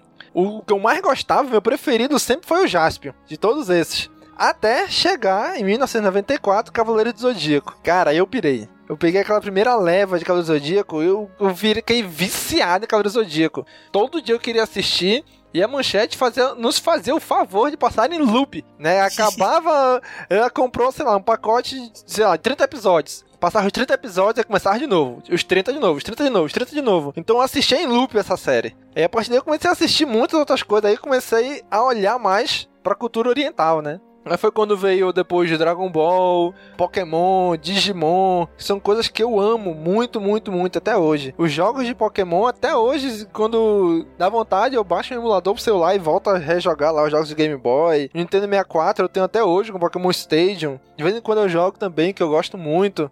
Jogos, vários jogos Super Nintendo eu tive, eu tive a graça que a minha, eu tinha uma irmã mais nova. Então, num ano, a minha mãe me deu o Mega Drive de presente, de Natal. E no Natal do ano seguinte, ela deu o Super Nintendo pra minha irmã, que ela queria também. Porque irmão mais novo é assim, né? Tudo que irmão mais velho faz, o mais novo quer fazer. Então, como eu tinha ganhado o videogame no ano, ela quis o que quis o dela no ano seguinte. A mãe comprou o Mega Drive pra mim e o Super Nintendo pra ela. Então eu tive a sorte de ter os dois videogames em casa. Então eu joguei os dois consoles Milionaire. e eu nunca fui puxa-saco de um nem de outro, fanboy de um ou de outro. Sempre gostei dos dois por igual. E foi isso, cara. Minha relação com a cultura pop é essa. E depois disso, agora mais recente, com o advento do podcast, essa paixão voltou e ficou até mais forte. Com os filmes, com o livro, com os games, tudo isso aí. Reavivou agora com a época do podcast. Sei lá, vamos dizer aí 2010, 2011 pra cá. Aí me tornei mais cinéfilo mesmo, comecei a... Me apaixonei em ir ao cinema, né, a sala de cinema, ler... Comecei a ler livro que eu não lia, comecei a ler livro, comecei a me apaixonar por leitura. Hoje eu leio, sei lá, acho que uns 10 livros por ano. Ainda é pouco comparado a algumas pessoas, mas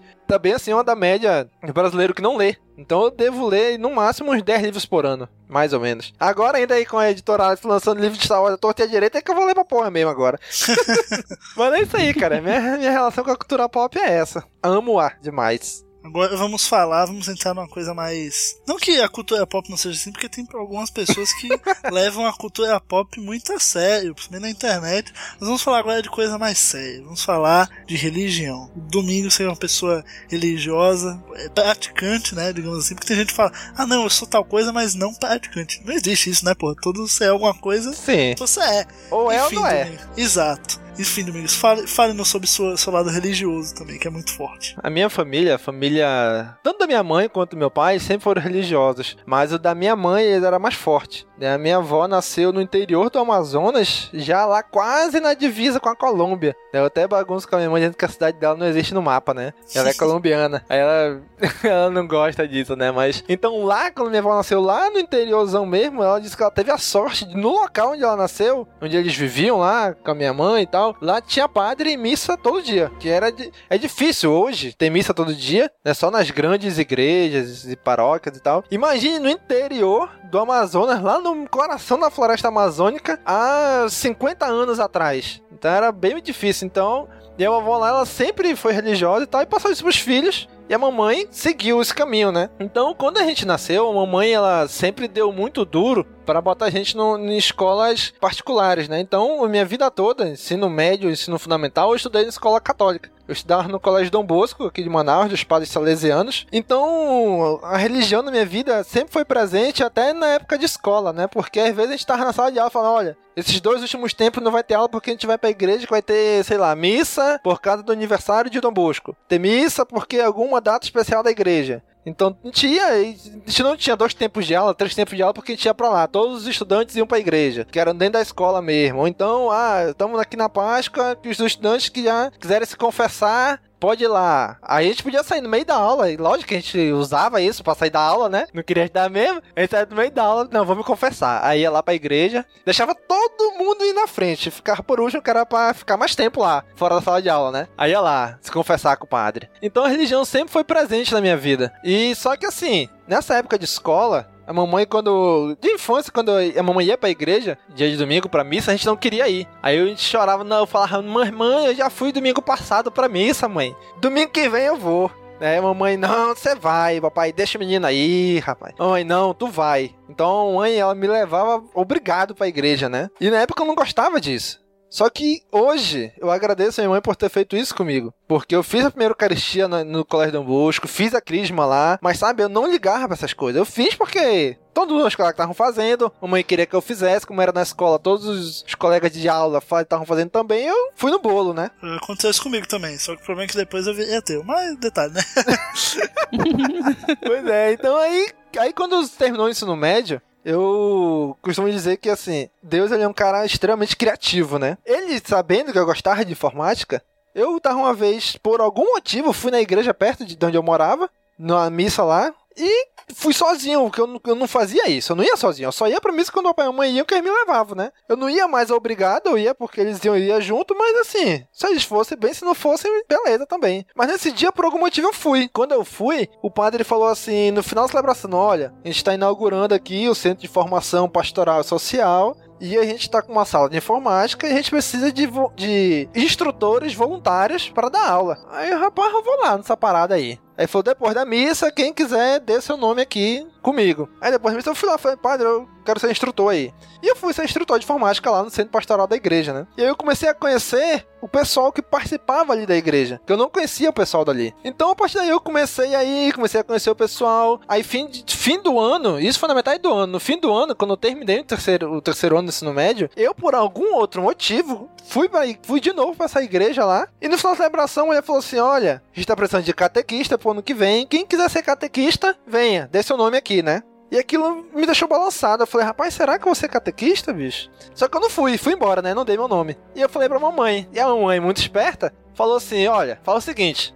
Domingo que vem tu vai de novo na missa. E se eles perguntarem de novo, é porque é, é pra te dar teu nome pra ser catequista. Se eles não perguntarem, não, não é pra ser não. Ou seja, a mamãe muito esperta, né? Fez isso já pra garantir que eu fosse pra missa mais um domingo. E que ela sabia que provavelmente iam chamar que era pra me ser catequista. Eu fui, falaram de novo e eu fui ser catequista. E a partir daí, cara, eu comecei a ser catequista, fui catequista da perseverança, da perucaristia. E começou a crescer dentro de mim a vontade de criar um grupo de jovens, que o grupo de jovens que tinha na igreja tinha terminado. Aí eu fui, depois de um tempo criamos um grupo de jovens, conheci os jovens da igreja, formei amizades que duram algumas até hoje. E foi assim, cara. E isso foi lá em 2005. 2006 a gente fundou o grupo de jovens. Inclusive esse ano, eu hoje eu sou ministro da palavra, então esse ano eu presidi a celebração de 10 anos de fundação do grupo. E cara, foi extremamente emocionante para mim isso. E qual era o nome do grupo? Só por curiosidade? Jupec. Juventude Unida para Encontrar Cristo. É, eu sei porque todo grupo de jovens. Lê...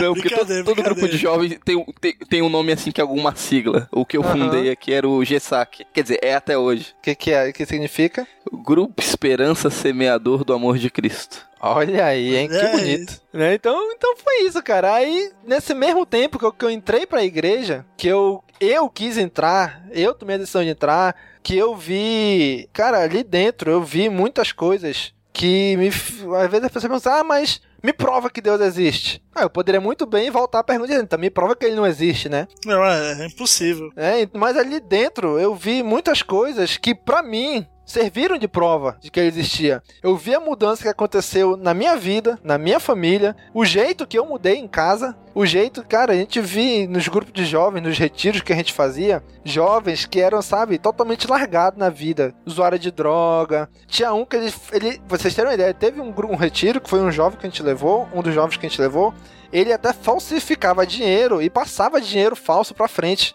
A casa dele era conhecida como a Casa da Moeda. Vocês terem uma ideia. É, ele falsificava dinheiro e passava, pô. Depois que eu vim conhecer, saber, lá no, no, conjunto onde eu morava, que a casa dele era a Casa da Moeda. Então, e esse jovem, ele mudou, ele foi pro retiro, ele mudou, cara, totalmente, totalmente. Deixou de fazer isso, deixou de usar droga, deixou de repassar dinheiro, deixou de fazer tudo. Começou a, a mudou a atitude dele em casa, e a mãe dele veio agradecer isso depois na igreja. Ó, gente, queria agradecer o grupo de jovens e tal, porque meu filho mudou completamente, não sei o quê.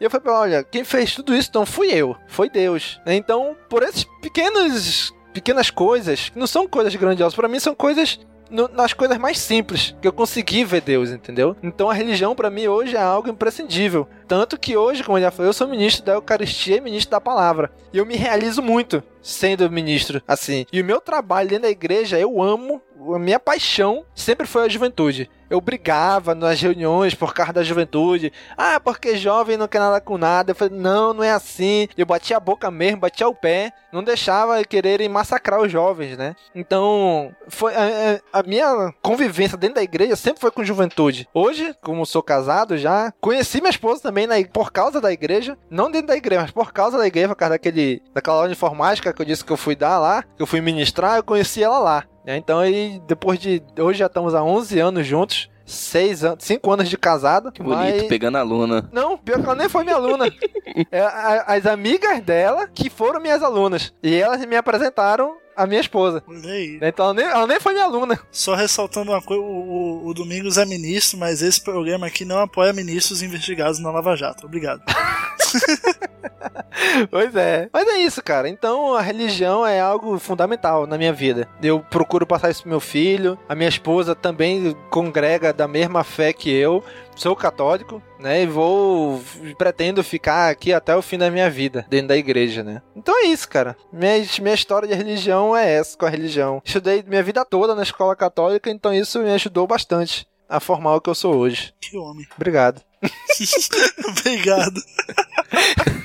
E já que você já deu uma palhinha, falou como conheceu sua esposa, já citou que você tem um filho, então como que é a relação com a sua família? Família para mim é algo fundamental, cara. Assim, é religião e família para mim são algo que tem que caminham juntos. Para mim é como se fosse quase que uma coisa só. Porque a minha religião veio por causa, eu herdei da minha mãe, recebi isso da minha mãe, da minha avó, das minhas avós, mas principalmente da minha mãe. Né? E família para mim, cara, sempre foi algo muito, muito muito presente na minha vida. Eu, graças a Deus, tive uma família estruturada. Pai, mãe, irmã, né? Como eu já citei, eu tenho quatro irmãos mais velhos que eu, que nunca moraram comigo, mas todos nós nos damos muito bem. Todos, todos eles se dão muito bem com a minha mãe, né? Então, é, é muito tranquilo essa relação que a gente tem, né? Com meus irmãos mais velhos, com a minha irmã mais nova. A irmã que eu mais convivi foi ela. E hoje eu casei, ela também casou, e a gente mora cada um no seu apartamento, mas é parede com parede. Ela, ela é minha vizinha de apartamento aqui, né? Eu sou o 312, ela é o 303. A gente é grudado aqui um no outro, né?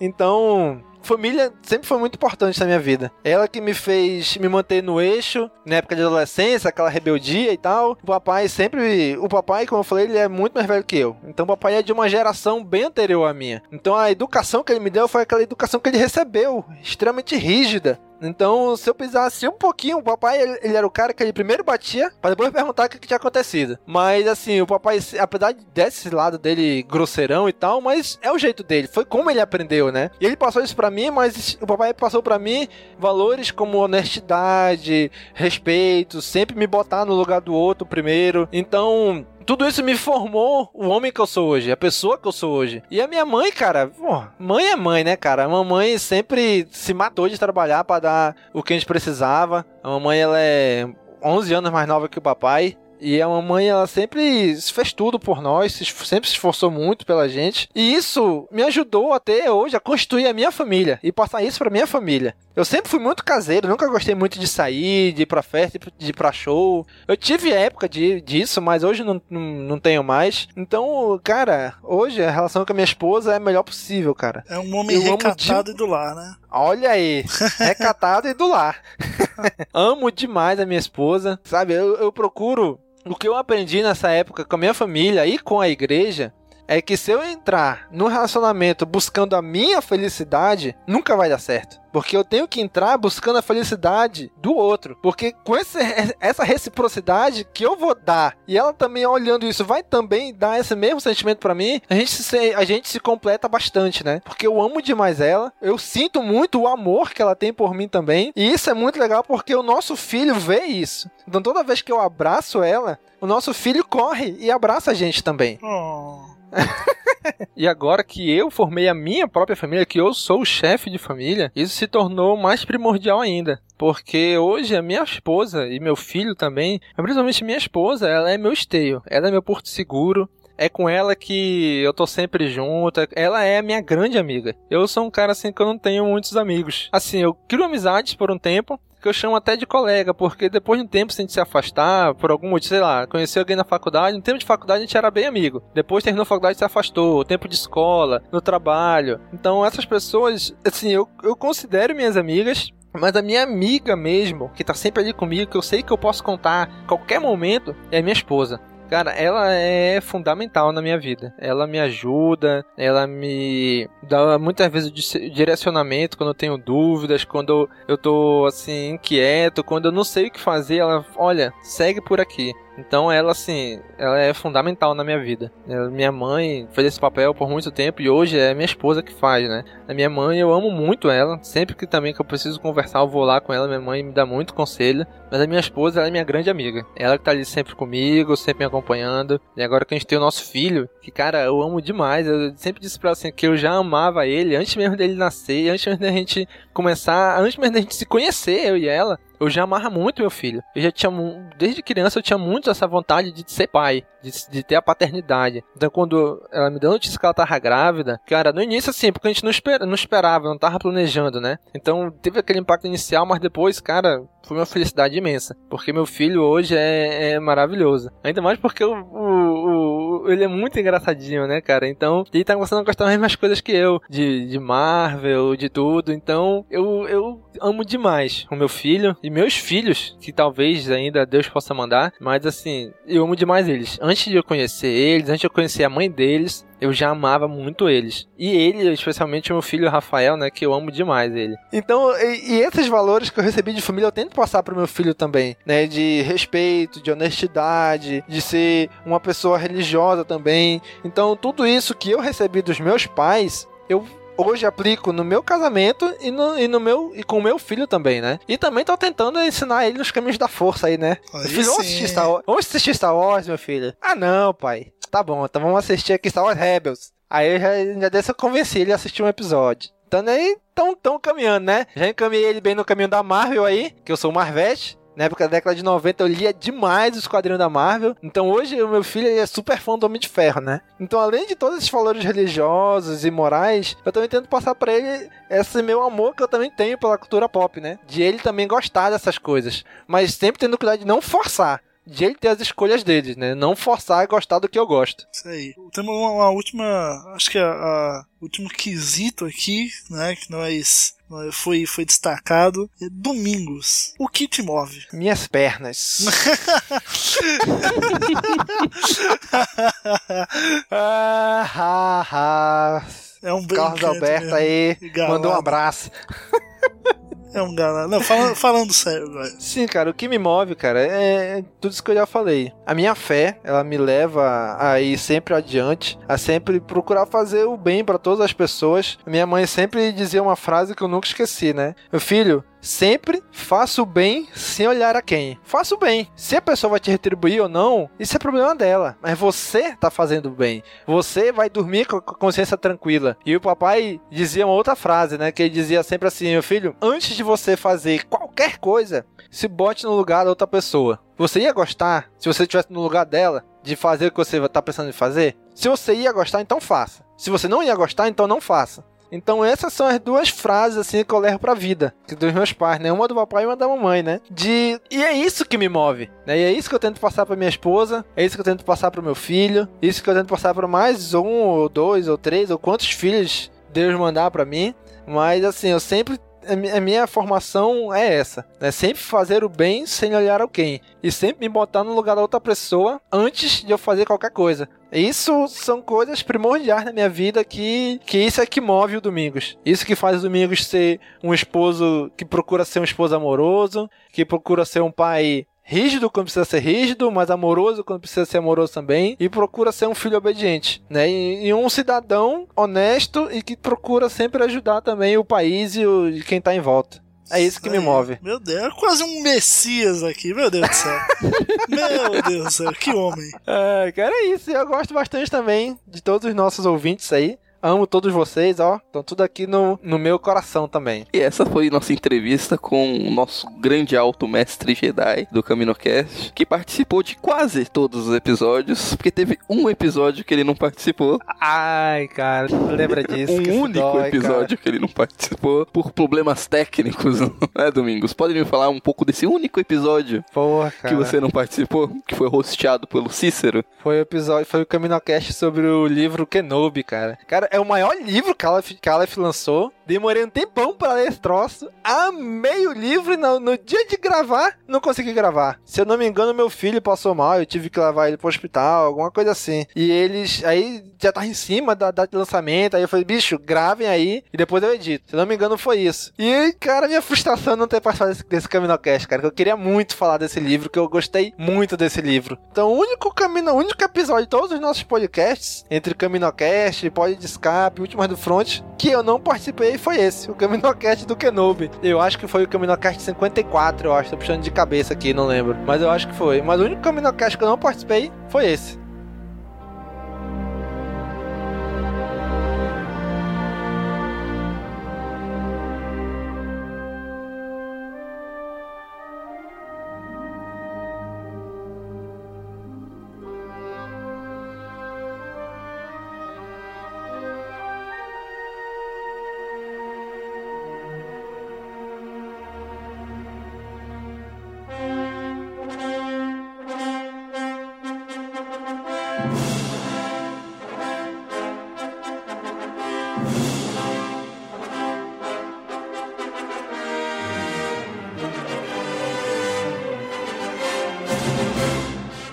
Esse foi o nosso CaminoCast especial de 4 anos. Muito obrigado a todos vocês ouvintes. Quero agradecer aqui especialmente a toda a equipe do cast, toda a galera que grava, que tá junto aqui, toda semana a gente gravando. Estamos nos esforçando, galera, pra trazer esse episódio para vocês. Vocês viram aí que ultimamente já tem um certo tempo que a gente não tá lançando periodicamente os episódios, né? Que seriam para ser no dia 5 e dia 25 de todo mês. Mas estamos tentando, tá difícil o tempo. Estamos nos esforçando para trazer isso para vocês. Toda a equipe, a gente, a gente sempre conversa, todo a gente está conversando, trocando ideia, sai notícia nova do universo, a gente bate um papo. Então a gente tenta trazer no CaminoCast toda essa, essa coisa orgânica que a gente tem entre a gente. E queria agradecer especialmente a todos vocês, queridos ouvintes, você mesmo que está me ouvindo agora, muito obrigado. Obrigado por acompanhar a gente esses quatro anos. Obrigado por nos aguentar tanto tempo. Esperamos que você continue com a gente por muito tempo ainda. A gente não sabe, obviamente, a gente não sabe quanto tempo a gente vai ficar no ar ainda, mas o tempo que a gente ficar aqui, a gente espera contar com a paciência e com os ouvidos de vocês, tá bom? Quando vocês gostarem bastante do episódio, comenta no site, no post do episódio, pode ser no Facebook, pode ser no Twitter, pode ser por e-mail. A gente gosta de ouvir vocês, a gente gosta de interagir com vocês. Várias pessoas, vários ouvintes já mandaram e-mail pra gente, eu que recebo os e-mails, eu interajo com a galera por e-mail e tal, nos grupos de WhatsApp, nos grupos de Facebook. Muito obrigado, pessoal, a todos vocês, a você, nosso querido amigo ouvinte, que está aqui todo episódio com a gente, tá bom? Um abraço, muito obrigado. Já sabe, né? Curte, comenta, compartilha, divulga nas redes sociais. Vamos divulgar esse cast para muitas pessoas. Eu queria fazer um apelo para vocês. Divulgue esse episódio para seus amigos. Aqueles amigos que você sabe que gostam de Star Wars, mas que nunca ouviu nenhum podcast ou então ainda não viu o Caminocast. Divulga para eles. Vamos aumentar essa base de ouvintes, essa base de fãs dessa saga que a gente ama tanto, tá bom? Ajuda a gente comprando pelos links que estão espalhados pelo site da Amazon, da Saraiva, Submarino, que isso ajuda a gente a manter o servidor, nossos gastos com o servidor, com hospedagem e tudo, tá bom? Muito obrigado e até a próxima. Falou, pessoal!